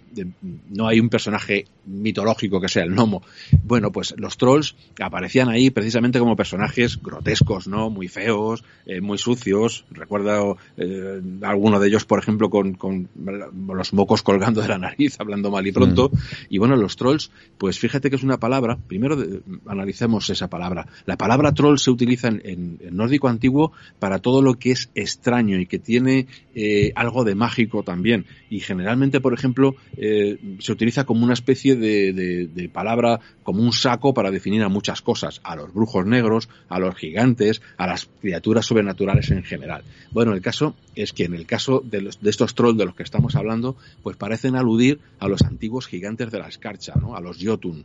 Eh, aparecen en, ya en las sagas escandinavas aparecen personajes que son definidos como trolls. Y fíjate qué curioso que hay como dos tipos de trolls, ¿no? Dependiendo de los países en los que, en los que estemos, eh, de los que estemos hablando. Por un lado están los trolls de la zona noruega, Noruega, Islandia, los irlandeses son en realidad descendientes de noruegos, mm. y, por otra parte daneses y suecos. Los trolls noruegos son eh, de lo peor. Te encuentras con un troll noruego y mal, son muy brutos, muy bestias, muy ignorantes, son fácilmente engañables, pero son astutos, retorcidos y a la primera de cambio, pues como en las películas de Tolkien también, ¿no? Tienes problemas con ellos fácilmente. Mientras que los noruegos y los daneses, pues a veces tienen apariencia humana, son como más, más próximos, más cercanos, ¿no? Pero seguro que todos tenemos esa imagen del troll de tipo noruego, por decirlo así, pues eh, muy feo, eh, peludo, grotesco, eh, es como una especie de gigante venido un poco a menos de tamaño, pero igualmente terrible. Nueva dimensión. Con Juan Gómez, adéntrate en el mundo del misterio y lo desconocido. Son personajes que estamos descubriendo de la mitología nórdica, espíritus también que nos acompañan.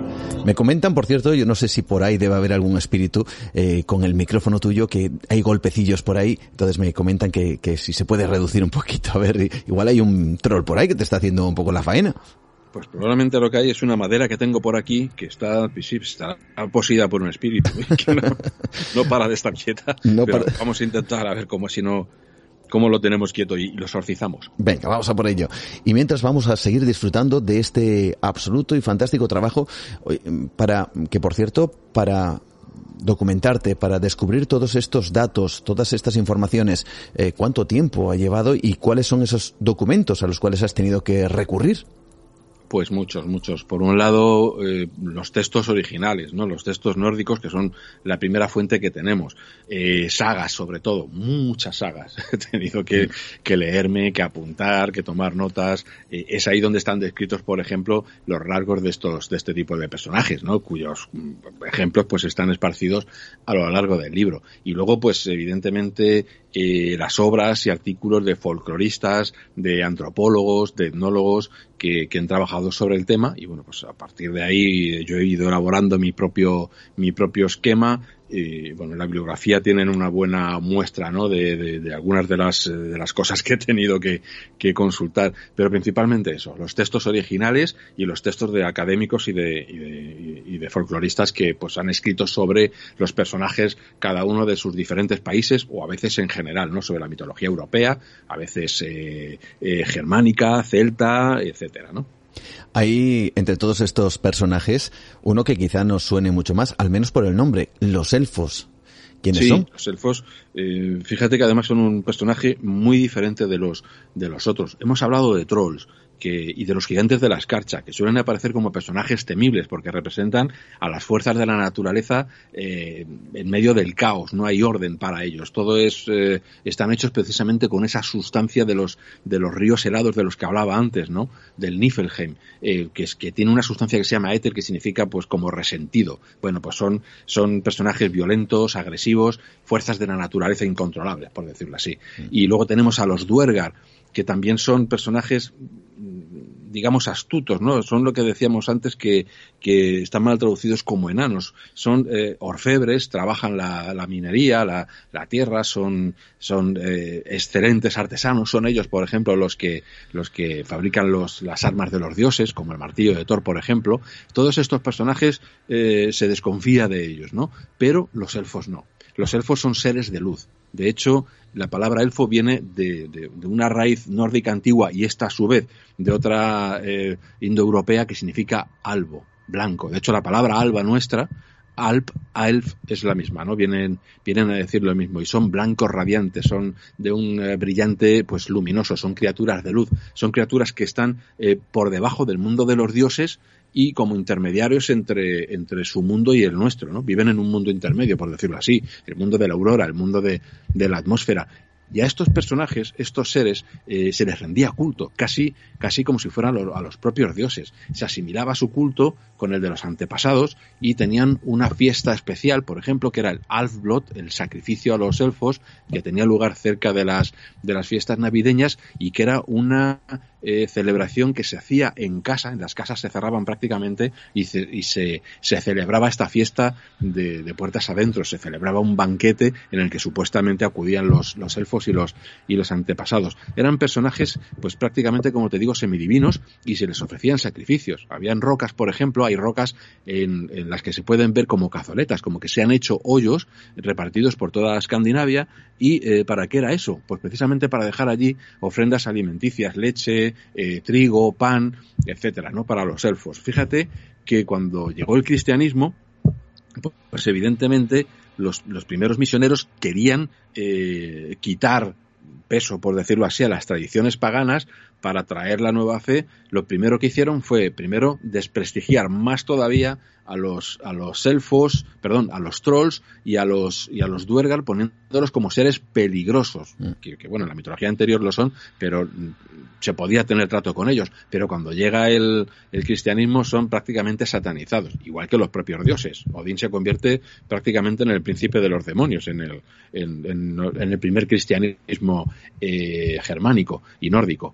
Y, bueno, pues a los elfos se les tiene especial eh, furor, los, los, los, clérigos tienen especial furor contra los elfos precisamente porque la gente les rinde culto. A los duergar y a los trolls, a los gigantes, no se les rinde culto, pero a los elfos sí. Y tenemos pues eh, textos, por ejemplo, en los que un misionero o un sacerdote pues eh, conmina a, a, su grey, a la congregación eh que preside, para que no vaya a ofrecer eh, alimentos a los, a los elfos ni a otros genios, por ejemplo, genios de la tierra o genios de las casas, a los que se les ofrece comida y se les ofrecen sacrificios, ¿no? Porque son restos paganos, pues para ellos peligrosos, porque significa que se está ofrendando a alguien que no es a Dios, ¿no? Que es al único al que se debería hacer todo tipo de sacrificios, de rezos, de oraciones, etcétera, ¿no? Así que para ellos era especialmente peligrosos los elfos, ¿no?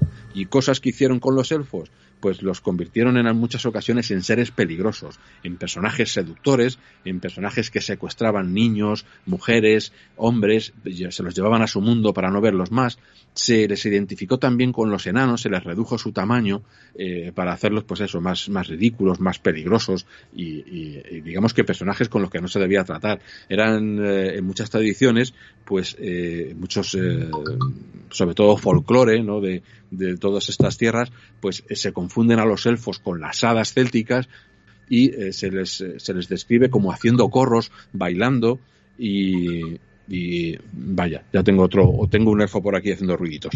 Nada, no te preocupes. Están por, son pues seres de luz, o sea que seguro que son cosas importantes. Efectivamente. Y buenas. Pues como, como, te decía, cuando llega el cristianismo, estos seres de luz, para nada de luz. Por ejemplo, fíjate, por ejemplo, que en muchos cuentos folclóricos vemos, tenemos, vemos esas trazas de cómo han sido demonizados, por decirlo así, se han convertido en criaturas peligrosas, criaturas que en el mundo pagano, que en el tiempo pagano, pues eran eh, personajes a los que se adoraba y eran pues prácticamente seres bellísimos, luminosos, etcétera. Hay muchos cuentos en los que un personaje se encuentra con, con elfos bailando alrededor, con mm. extrañas eh, luces en las colinas donde supuestamente viven y eh, se ve atraído por estos elfos y se ve atraído por su baile, se ve obligado a danzar con ellos en muchas ocasiones, en muchos cuentos, el personaje acaba o bien secuestrado y llevado al mundo de los elfos, donde aparece años después eh, en su propio mundo, lo tienen ahí secuestrado, o bien acaba exhausto bailando y ya no puede más, incluso muere, etcétera, ¿no? O sea, no, no suelen acabar bien.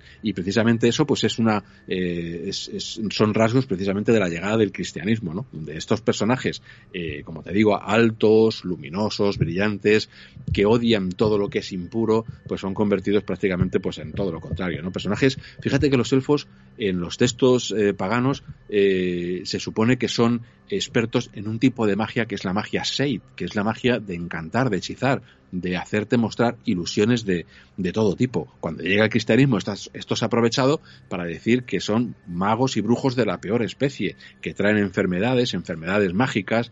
Eh, hay una cosa curiosísima, por ejemplo, en Inglaterra y en otros, eh, y en Alemania, en otros muchos eh, países con, con pasado germánico, que es el, disparo del elfo, ¿no? Cuando se encuentran, por ejemplo, flechas de, de, piedra de, pues de tiempos prehistóricos, muchos pensaban que eran flechas de elfos y que los elfos disparaban esas flechas invisibles que a veces aparecían así, en forma de, piedras pulidas, tenían forma de flecha, evidentemente, y eh, eso, esas flechas, esas saetas que disparaban los elfos se convertían en enfermedades allí donde habían sido disparadas, ¿no? Generalmente, pues se les atribuían, por ejemplo, un dolor reumático, un dolor de espalda, un dolor en las rodillas, se atribuía a un a un elf shot, a un eh, golpe, a un disparo de, de elfo, ¿no? Fíjate cómo estos personajes, de ser personajes eh, buenos a los que hay que hacer ofrendas, pues se van convirtiendo en algo peligrosísimo, en algo a lo que no hay que acercarse jamás.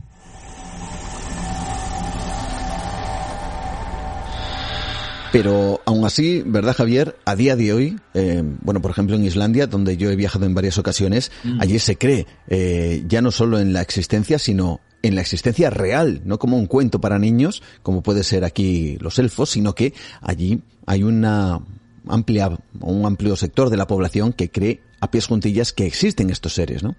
Sí, sí, sí, es curiosísimo. Ahora más que elfos, que también se les denomina así, pero en Islandia eh, tienen la idea de que la palabra elfo no les, no les gusta, cosa que todo lo contrario, en el tiempo pagano es como se les denominaba. Ellos les llaman ahora la gente invisible. Es, como se suelen denominar, eh, como se suelen referirse a ellos, ¿no? Y bueno, pues eh, curiosamente se han hecho en muchas ocasiones eh, test para, para indagar dentro, en medio de la población la, sobre la creencia en estos personajes y bueno, pues es altísima, ¿no? La, en comparación con otros países, la, la creencia en ellos. Hay que tener cuidado, claro, hay algunos que afirman que no creen en ello en absoluto. Hay un pequeño sector que no tiene ninguna duda en decir que sí y hay otro intermedio que dice que es bueno como como ese refrán gallego no eh, a ver las ailas, ¿no? Entonces están ahí y ellos respetan las tradiciones por si acaso, ¿no? Están en ese límite entre no creer y, creer y, o yo no creo, pero por si acaso lo, hago por si acaso. Y bueno, pues hay montones de, ejemplos curiosísimos sobre cómo esta creencia, pues, eh, realmente eh, se mezcla con, con, la política, con las obras públicas, etcétera. Hay eh, casos curiosísimos que aparecen en la prensa, por ejemplo, de, de autopistas, no hablamos de carreteras comarcales ni nada, ¿no? sino autopistas enormes que comunican pues, ciudades importantes en Islandia. Algunas de ellas eh, han tenido que ser rediseñadas porque en su camino había eh, alguna roca, algún accidente natural donde se suponía en las tradiciones locales que vivían los elfos. Generalmente son rocas, ¿no? Rocas que suelen tener nombres asociados a los elfos, hogar de los elfos, eh, piedra de la reina de los elfos, cosas por el estilo. Y localmente en cada una de esas localidades localidades donde hay alguna de estas piedras, pues se piensa, se cree que allí viven, viven elfos. Bueno, pues en algunas ocasiones muchas eh, eh, ha habido accidentes cuando se acercan a estas rocas, eh, la gente protesta y al final han tenido que derivar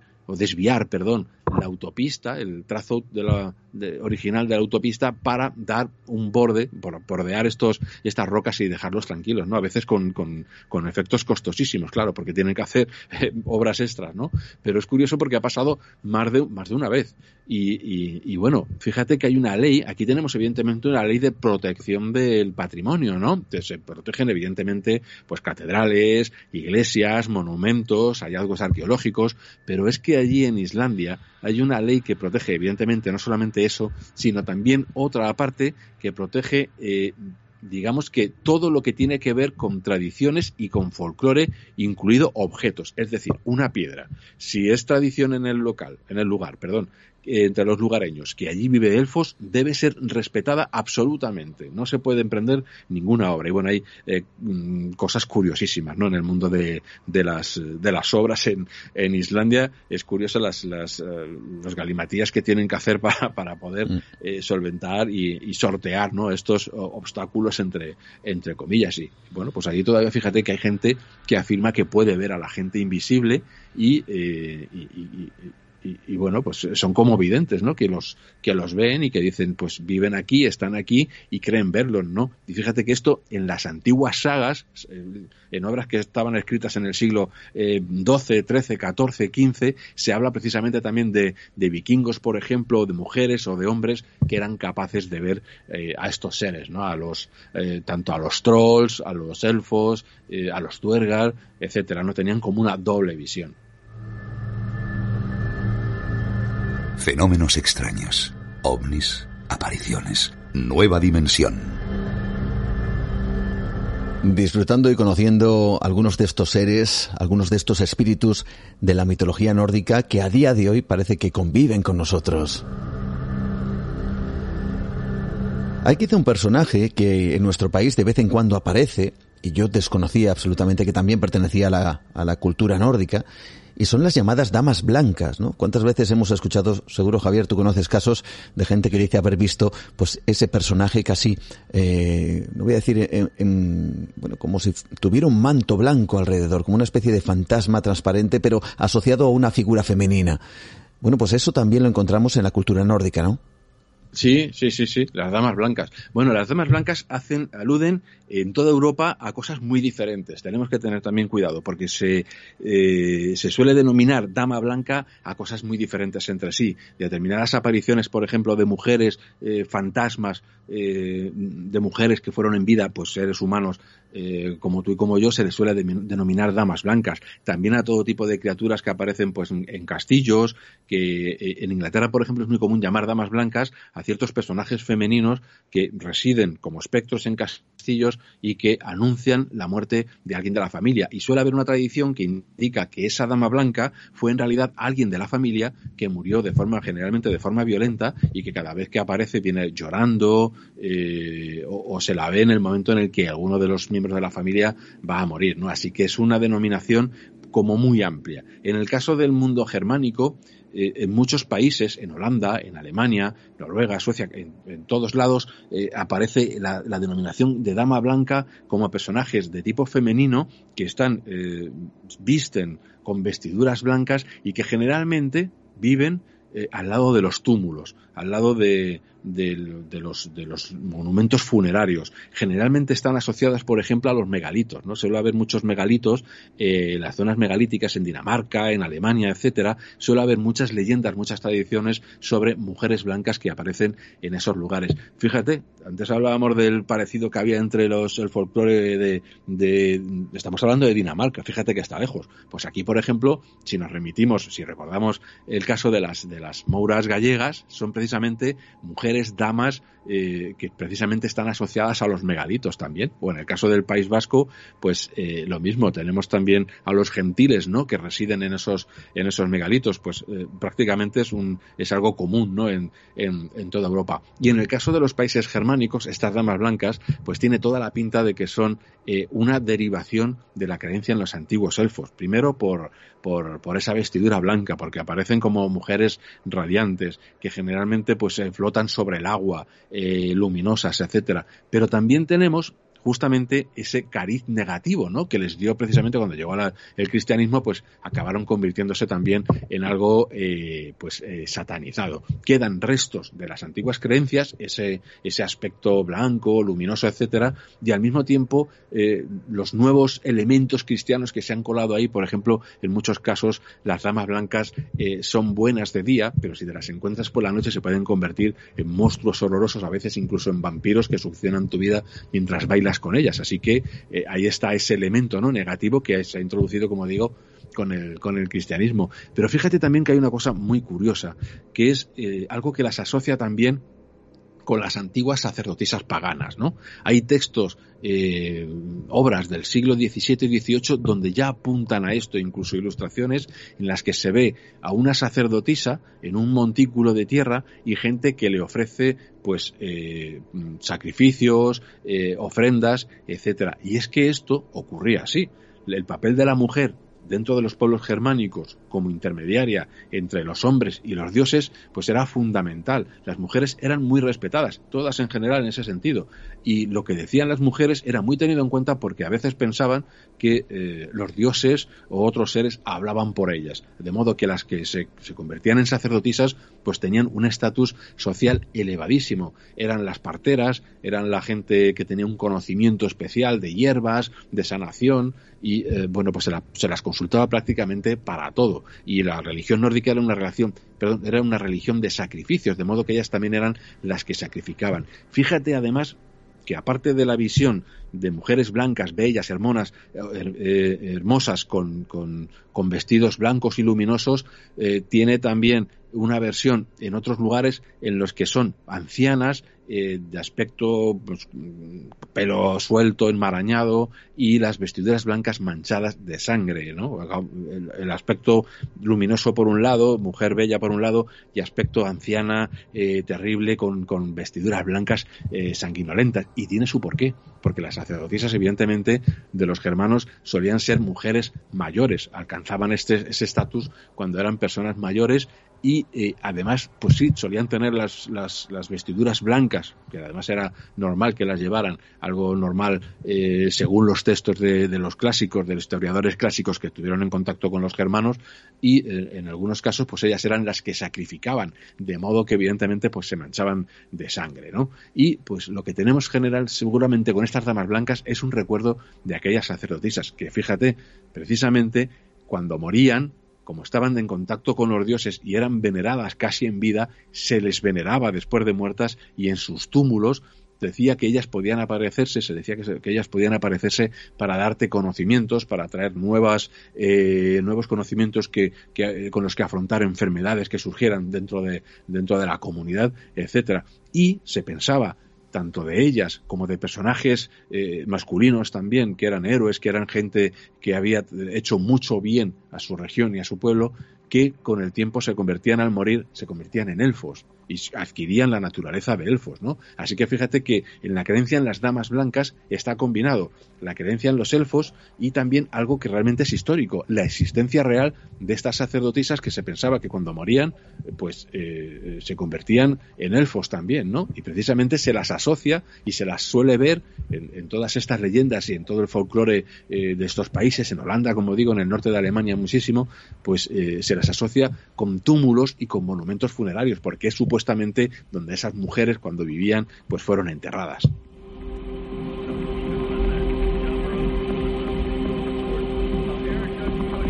Esta noche descubriendo con Javier Arríes esos espíritus y seres de la mitología nórdica, ese trabajo excepcional de editorial Luciérnaga que esta noche está siendo protagonista. Fíjate, Javier, yo estando en Noruega con la última tribu que existe indígena en, en, Europa, los Samis, eh, a la hora de entrar en el Labú, en esas, eh, bueno, eh, cabañas que tienen para donde viven, bueno, pues había que hacerlo de una determinada manera porque estaban los dioses del hogar. Estabas, no recuerdo muy bien los nombres, había que entrar mm, por un lateral de la, de, de esos labús porque no teníamos que importunar, vamos a decir, que la visión o la entrada o donde estaban situados esos dioses familiares. Eh, ¿Cuáles son? Porque tú hablas de ellos también en este trabajo, ¿verdad? Claro, algo muy común también en prácticamente en todas las, religiones de Europa, la existencia de dioses asociados al hogar. Los romanos, por ejemplo, tienen sus dioses lares, ¿no? Los dioses que, que son los que, los que acompañan a la familia y que eh, cuidan un poco de ella y que están asociados precisamente, pues eso, al hogar, al fuego, al fuego doméstico. Los lapones también lo tienen y los germanos, por supuesto, pues también. Son espíritus familiares, ¿no? Dentro del libro he tratado de, de ir clasificando la, a partir del, de la mitología nórdica original, evidentemente en cada sitio, pues ha ido derivando en, una, pues, en millones de personajes, ¿no? Esparcidos por aquí y por allá. Y es difícil, pero en, algunos casos se les puede clasificar, ¿no? En algunos casos tenemos genios de la tierra, genios del agua, y que son como guardianes de esos territorios. Guardianes con cierto toque ecológico, porque se encargan, por ejemplo, de que los colonos que llegan a sus tierras, o la gente que, que, aparece en esas tierras salvajes, que va apareciendo los primeros colonos, primeros cazadores, pues no pueden abusar de los, de los recursos. Si, eh, si cazan excesivamente o si, eh, o si pescan en exceso también o consumen demasiado agua, el, el genio tutelar de ese, de ese lugar, pues puede eh, provocarles muertes, traerles enfermedades, eh, provocar accidentes, etcétera. De modo que hay que tenerle, pues, eh, contento, por decirlo así. No abusar de los recursos, cosa que ya hemos perdido. Fíjate, nos vendrían bien tener unos, unos, unos, genios tutelares de ese tipo, que ya han sido desterrados, evidentemente, pero que hacían esa función, ¿no? Y aparte en la casa, pues teníamos a esos, a esos genios familiares, eh, que son un poco pues los que cuidan de, del hogar. En algunos casos tenemos razas o especies de razas de criaturas que viven en las inmediaciones de los hogares humanos, ¿no? Pero que viven en comunidad, viven eh, como si fueran una especie de segunda humanidad paralela que vive aparte de nosotros. Es muy curioso cómo en muchas ocasiones se dice que esta gente invisible, los Huldre Folk, viven eh, cerca de, las mismas aldeas que los seres humanos, de las mismas granjas, pero ellos tienen sus propias granjas también, son granjeros y tienen su propio ganado, ¿no? Tienen sus propias vacas. Vacas que si alguna de se materializa y se y, llega a entrar en nuestro mundo y hacerse visible, por decirlo así, pues da mucha leche y tiene una serie de peculiaridades que, que la delatan como algo del otro lado, por, por decirlo así. Y luego hay otra serie de personajes que no viven en comunidad, que no son como nosotros, que somos eh, eh, una raza social, por decirlo así, o una especie social o sociable. En estos casos son eh, uno, uno que vive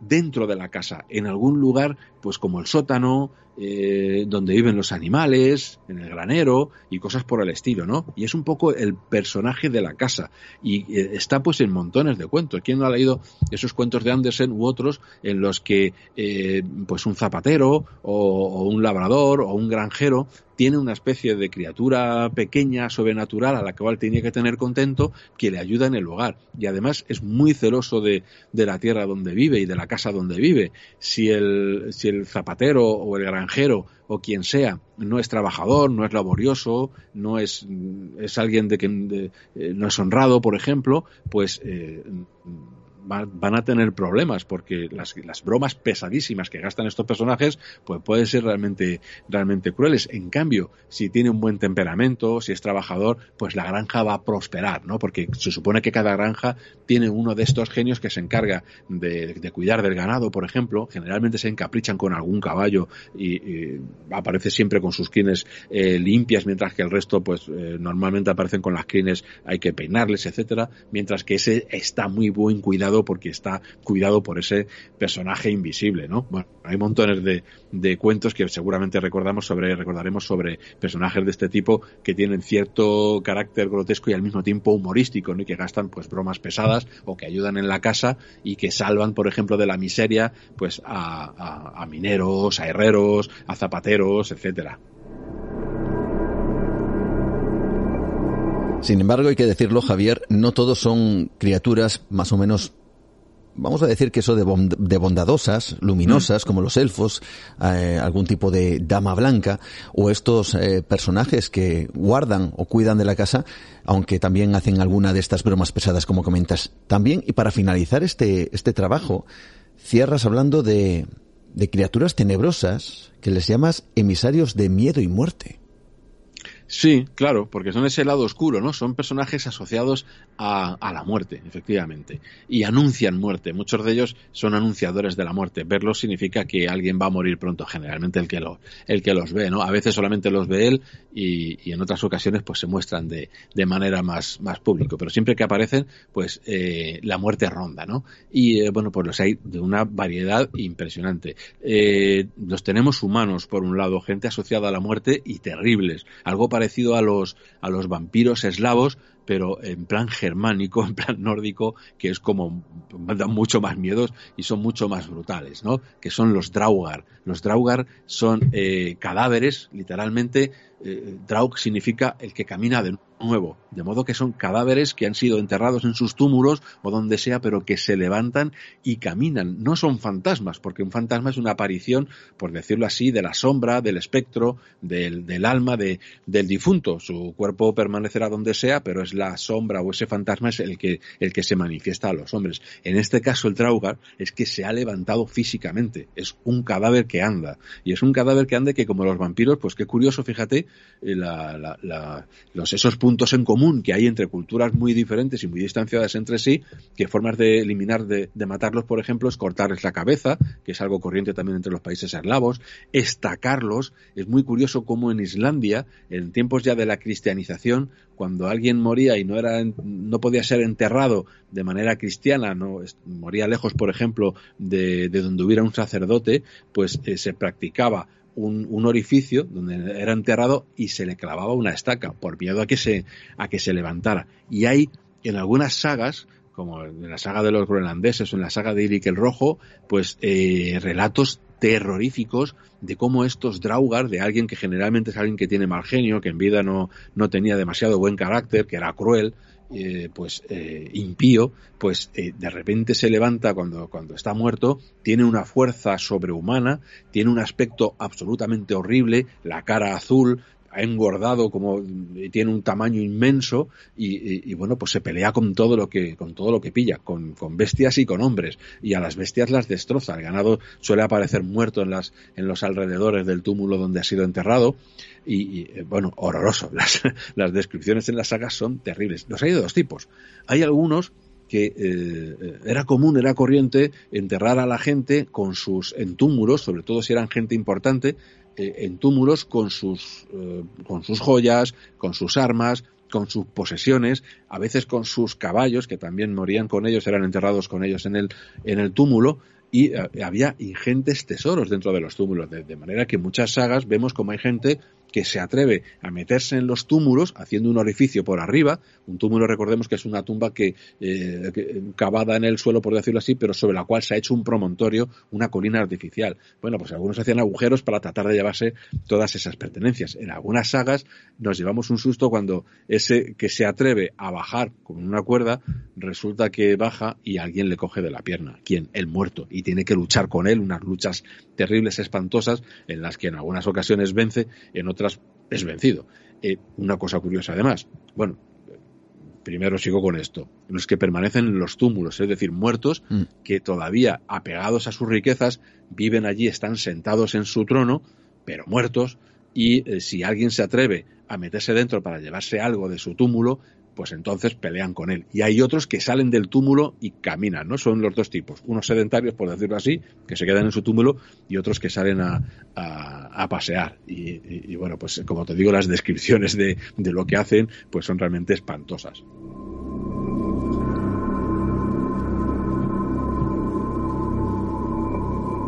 Recuerdo una de esas sagas con uno de esos personajes, por cierto, históricamente real, como fue Getir el Fuerte, Getir de Strong, sí. y como este personaje pues fue casi casi eh, yo no sé si decir, eh, le contrataron para matar a uno de estos Draugr terribles y cuenta la saga que esto le causó un gran impacto a lo largo de toda su vida, ¿no?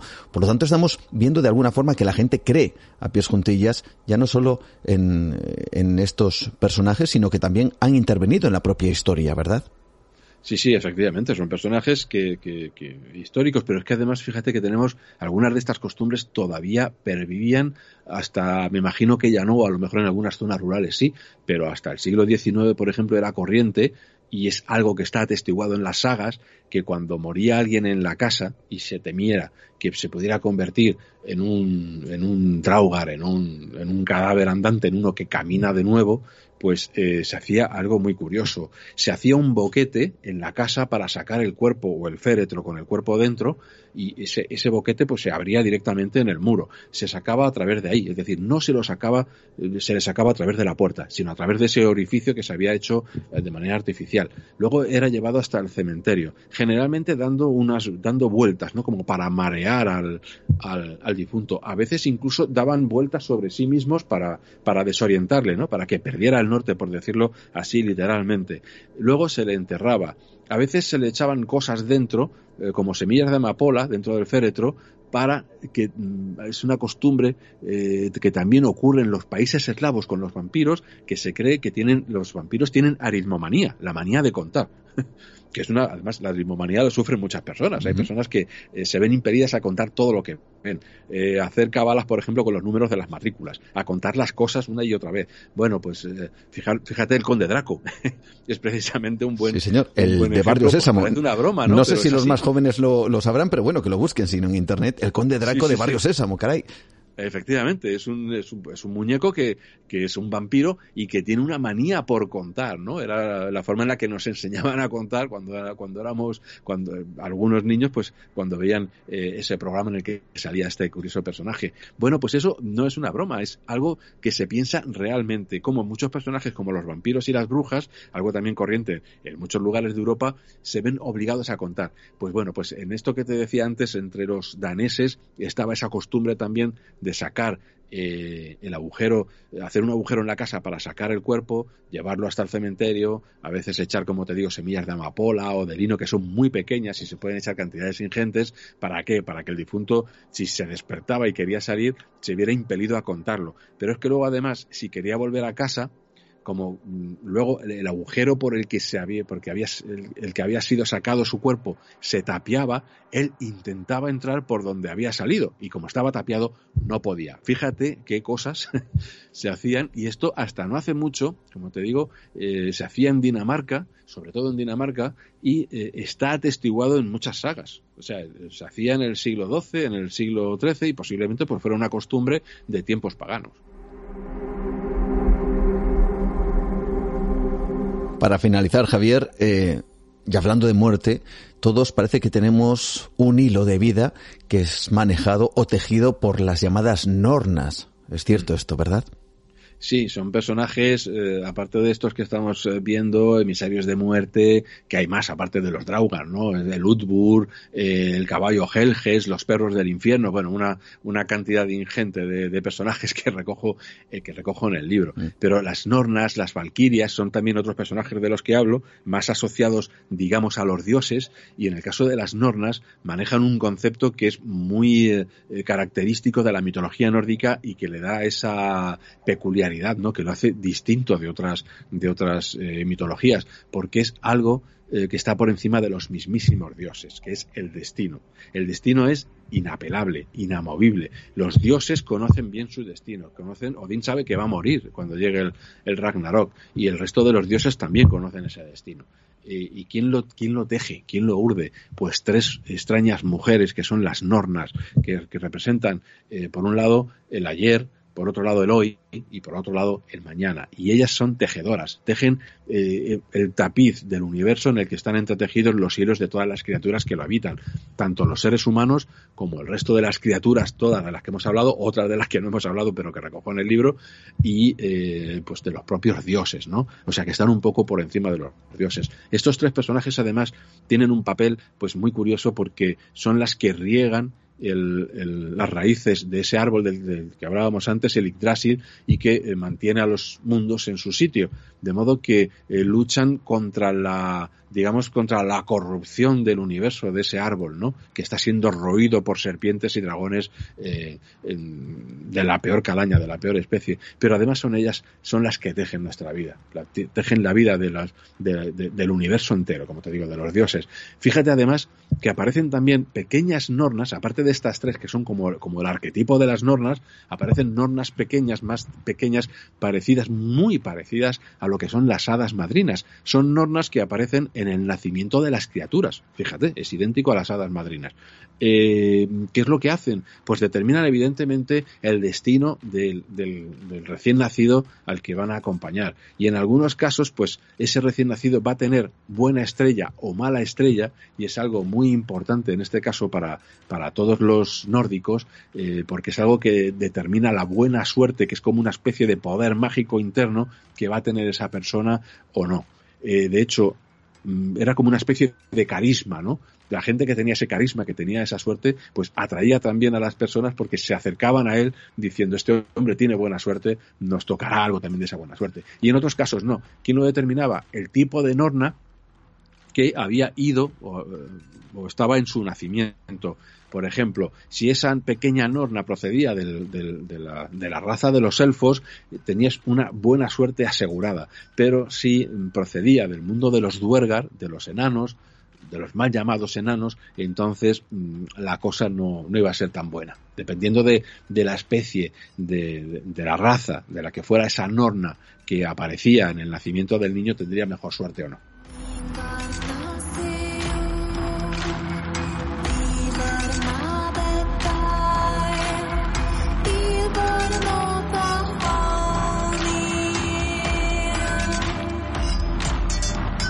Espíritus y seres de la mitología nórdica.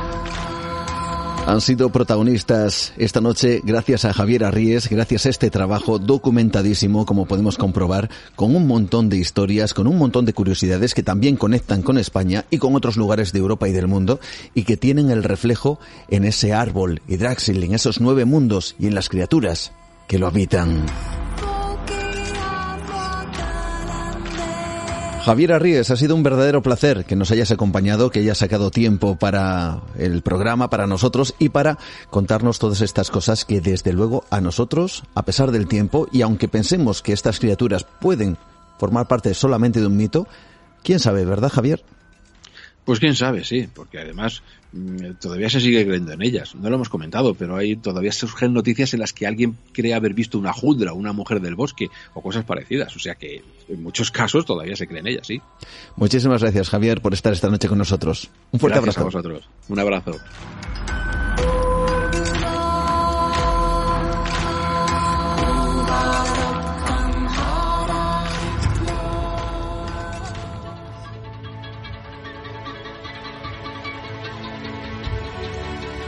Siempre interesante sin duda hablar con Javier Arríes en busca en esta ocasión de esos seres y esa mitología mágica y nórdica. Acercándonos poco a poco al final del programa de esta noche, todavía tenemos algo de tiempo porque me gustaría viajar a la Luna, en breve lo vamos a hacer, pero antes por supuesto recordar nuestras vías de contacto en Facebook, Nueva Dimensión, mi perfil Juan Gómez Ruiz, Twitter como siempre, arroba Nueva de Radio, Instagram Nueva Dimensión Radio disfrutando de esta noche llena de misterios, llena de enigmas. Enigmas que nos van a acompañar todavía un ratito más. Y por supuesto, gracias a esta gran familia dimensionaria que está ahí presente, todos vosotros. Da igual que nos conozcáis físicamente o nosotros, o yo mismo nos conozca físicamente, pero sabemos que todos estamos mirando a través de esta ventana semana tras semana. Por eso es de agradecer a todos aquellos que queréis dar ese salto a Nueva Dimensión Premium. El programa de esta semana nos lleva a mirar una vez más a los cielos en busca de esos objetos tan extraños y encuentros que desde luego, como los que te proponemos en el capítulo de esta semana de Nueva Dimensión Premium, son tremendamente alucinantes. Este es el avance, este sería el tráiler del capítulo que espero que disfrutes. Gracias por vuestro apoyo.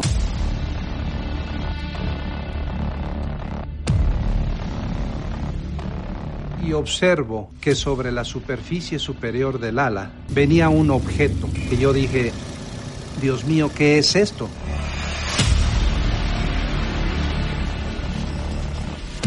Se escuchó una llamada de emergencia Mayday.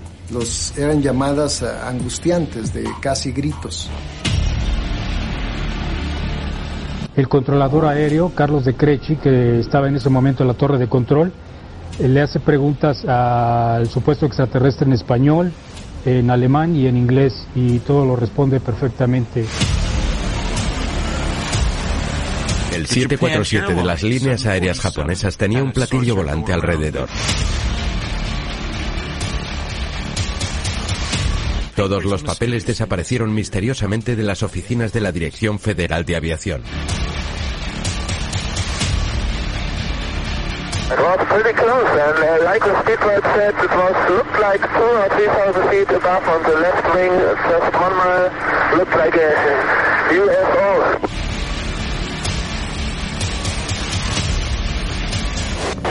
Ese extraño avión se está moviendo encima de mí. Se está acercando. No es un avión.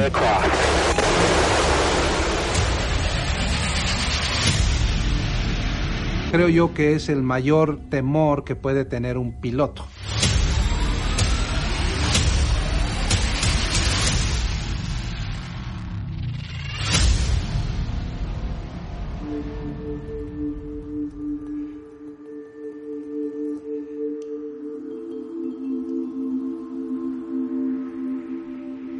Encuentros con lo imposible, sin duda alguna, en el capítulo de esta semana de Nueva Dimensión Premium. Y nosotros vamos a seguir adelante porque, hablando de trailers, hay una película que nos ha hecho recordar ciertas cosas, ciertas cuestiones que dicen tienen que ver con la conspiración. La película se llama Moonfall. Esta película.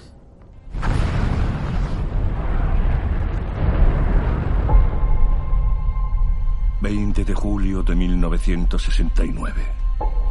Este es un pequeño paso para el hombre, pero un gran salto para la humanidad. En el colegio os enseñaron que el Apolo 11 perdió el contacto con la Tierra durante dos minutos.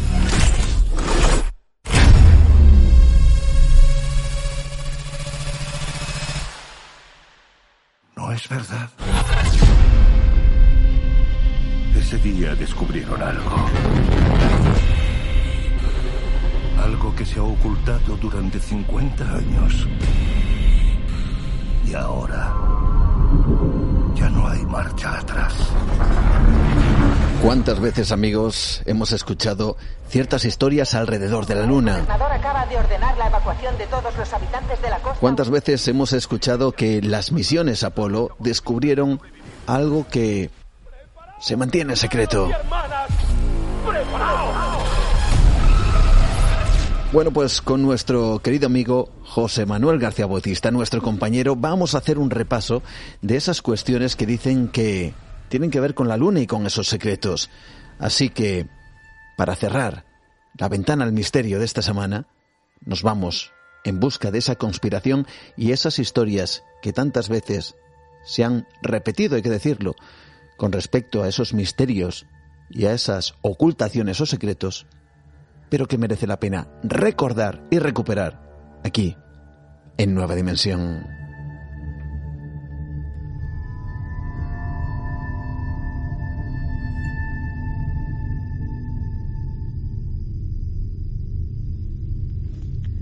En torno a los objetos voladores no identificados, se han hilado mitos y se han dado explicaciones sobrenaturales tratando de hallar respuestas a un fenómeno lejano a la comprensión humana. Para unos son el claro ejemplo de visitas de seres inteligentes a nuestro planeta. Para otros son prototipos militares cuya realidad se nos oculta.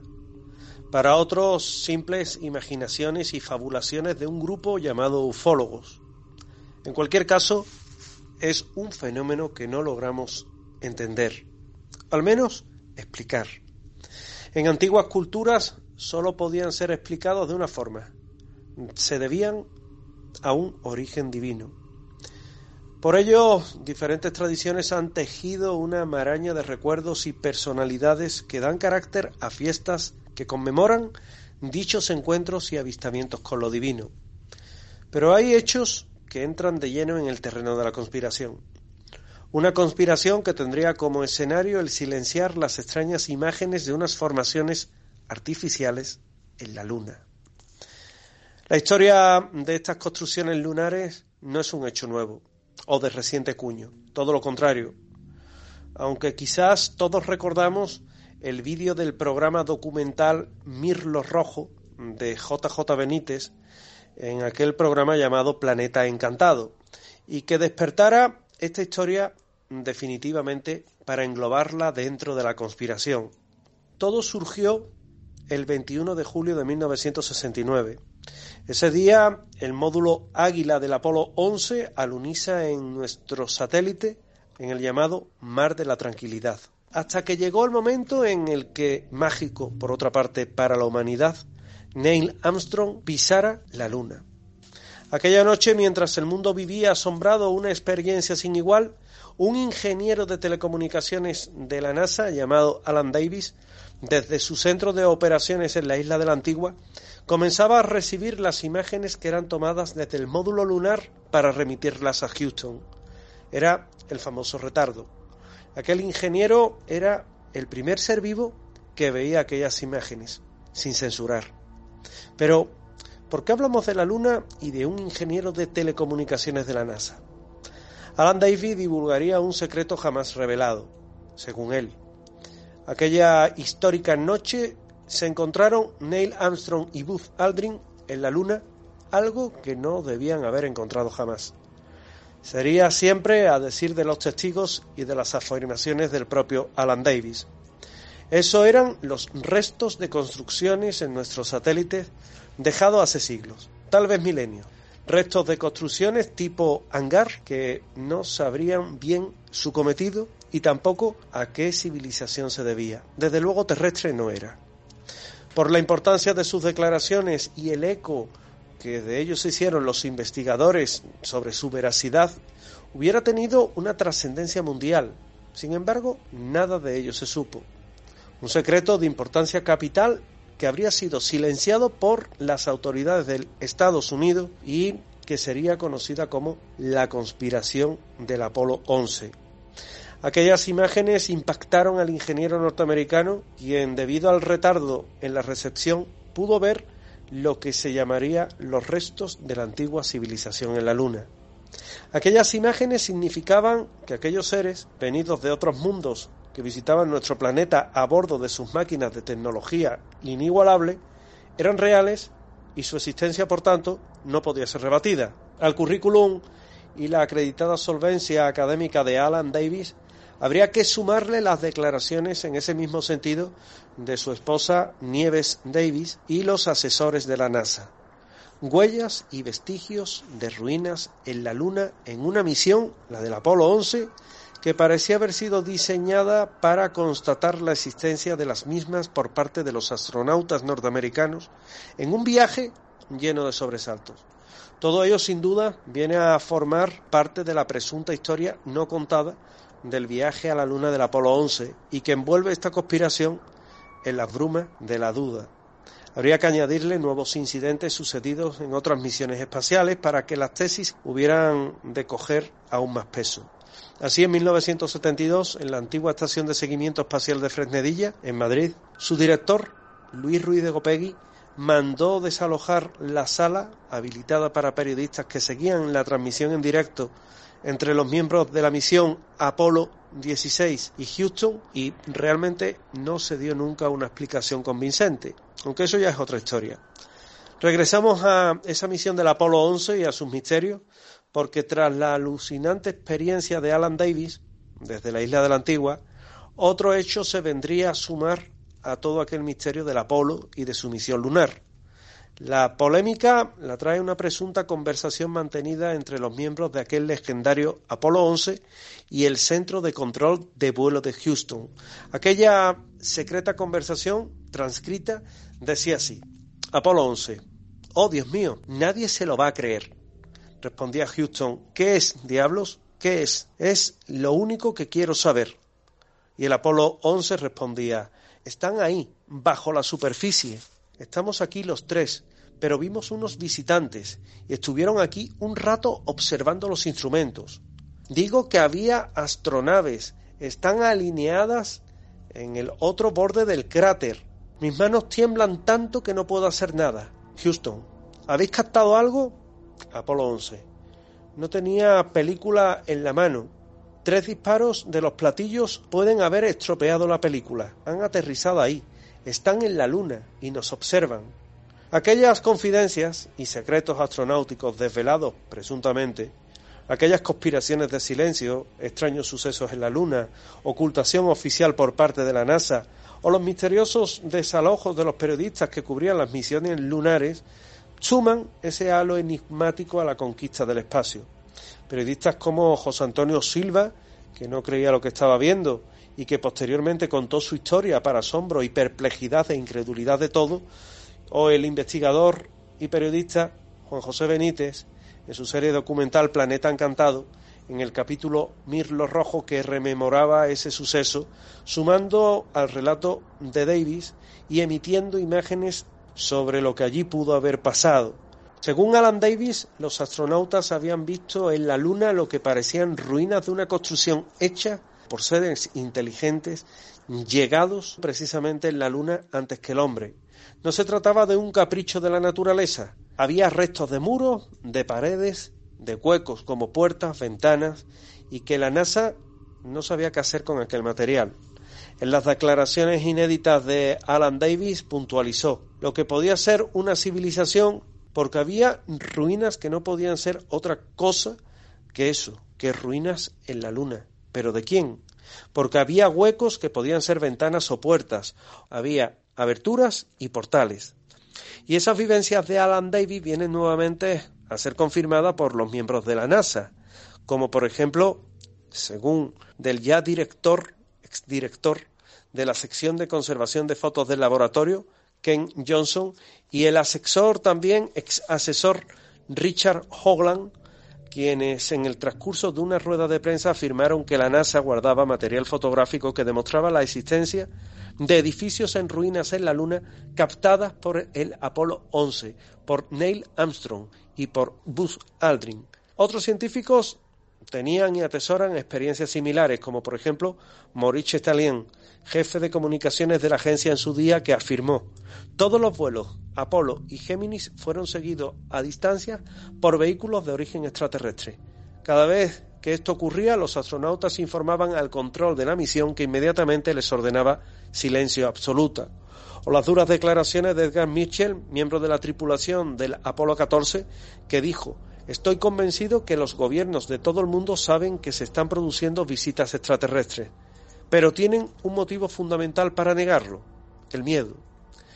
Según los informes que se tienen por una entrevista realizada por un periodista italiano a un supuesto astronauta, Rutger, se habría organizado una misión, la del Apolo 20, que había visitado la Luna para comprobar la existencia de una presunta nave espacial y que de ella se habrían recuperado cuerpos, en concreto de una mujer o una eh, persona o un, o un ser de sexo femenino, el cual habrían regresado incluso a la Tierra. Allí se habrían encontrado con los restos de una arquitectura que no estaba trazada ni descrita en ningún plano y que por contra estaba siendo silenciada y guardaba secreto. La luna, sus misterios, seguramente nos van a acompañar durante más tiempo.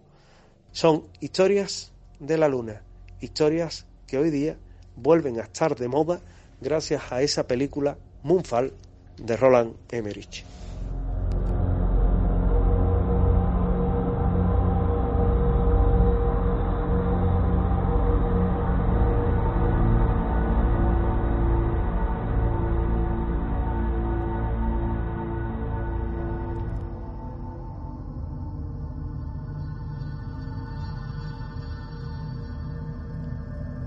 Ahí está esa película Moonfall que nos lleva a recordar todos estos misterios que tienen que ver, como decía antes, con la conspiración, con el secreto, el secretismo, con la ocultación de ciertas cosas que dicen que llegaron a conseguir ver, ser testigos, encontrar los tripulantes de diferentes, vamos a decir que misiones espaciales que llegaron hasta la Luna.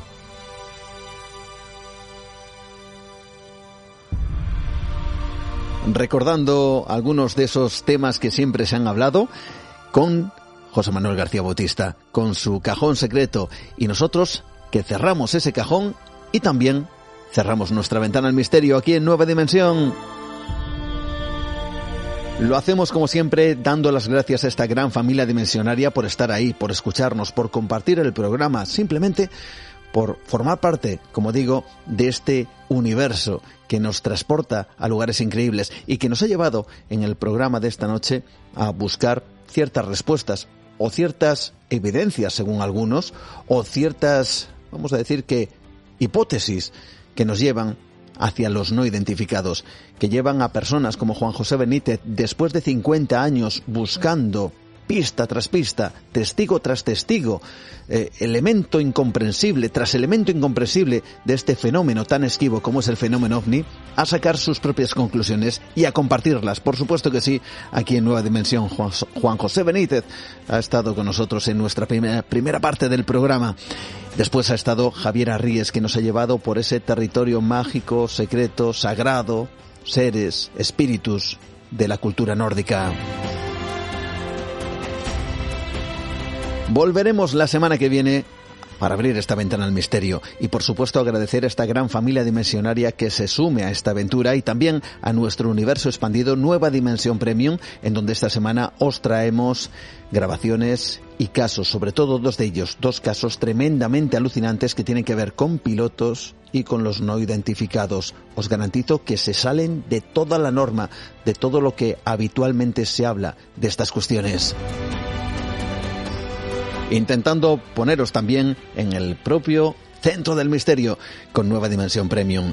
Lo dicho, nos encontramos dentro de siete días con más nueva dimensión y por supuesto con todos vosotros. Siempre a través de las redes sociales estamos en contacto. Nueva Dimensión o mi perfil Juan Gómez Ruiz en Facebook. En Twitter, arroba Nueva de Radio, en Instagram, Nueva Dimensión Radio, nuestro email, nueva de radio gmail.com. Dentro de siete días nos encontramos, así que pasad una muy buena semana. Hasta entonces, saludos de Juan Gómez como siempre. Buenas noches. Adiós.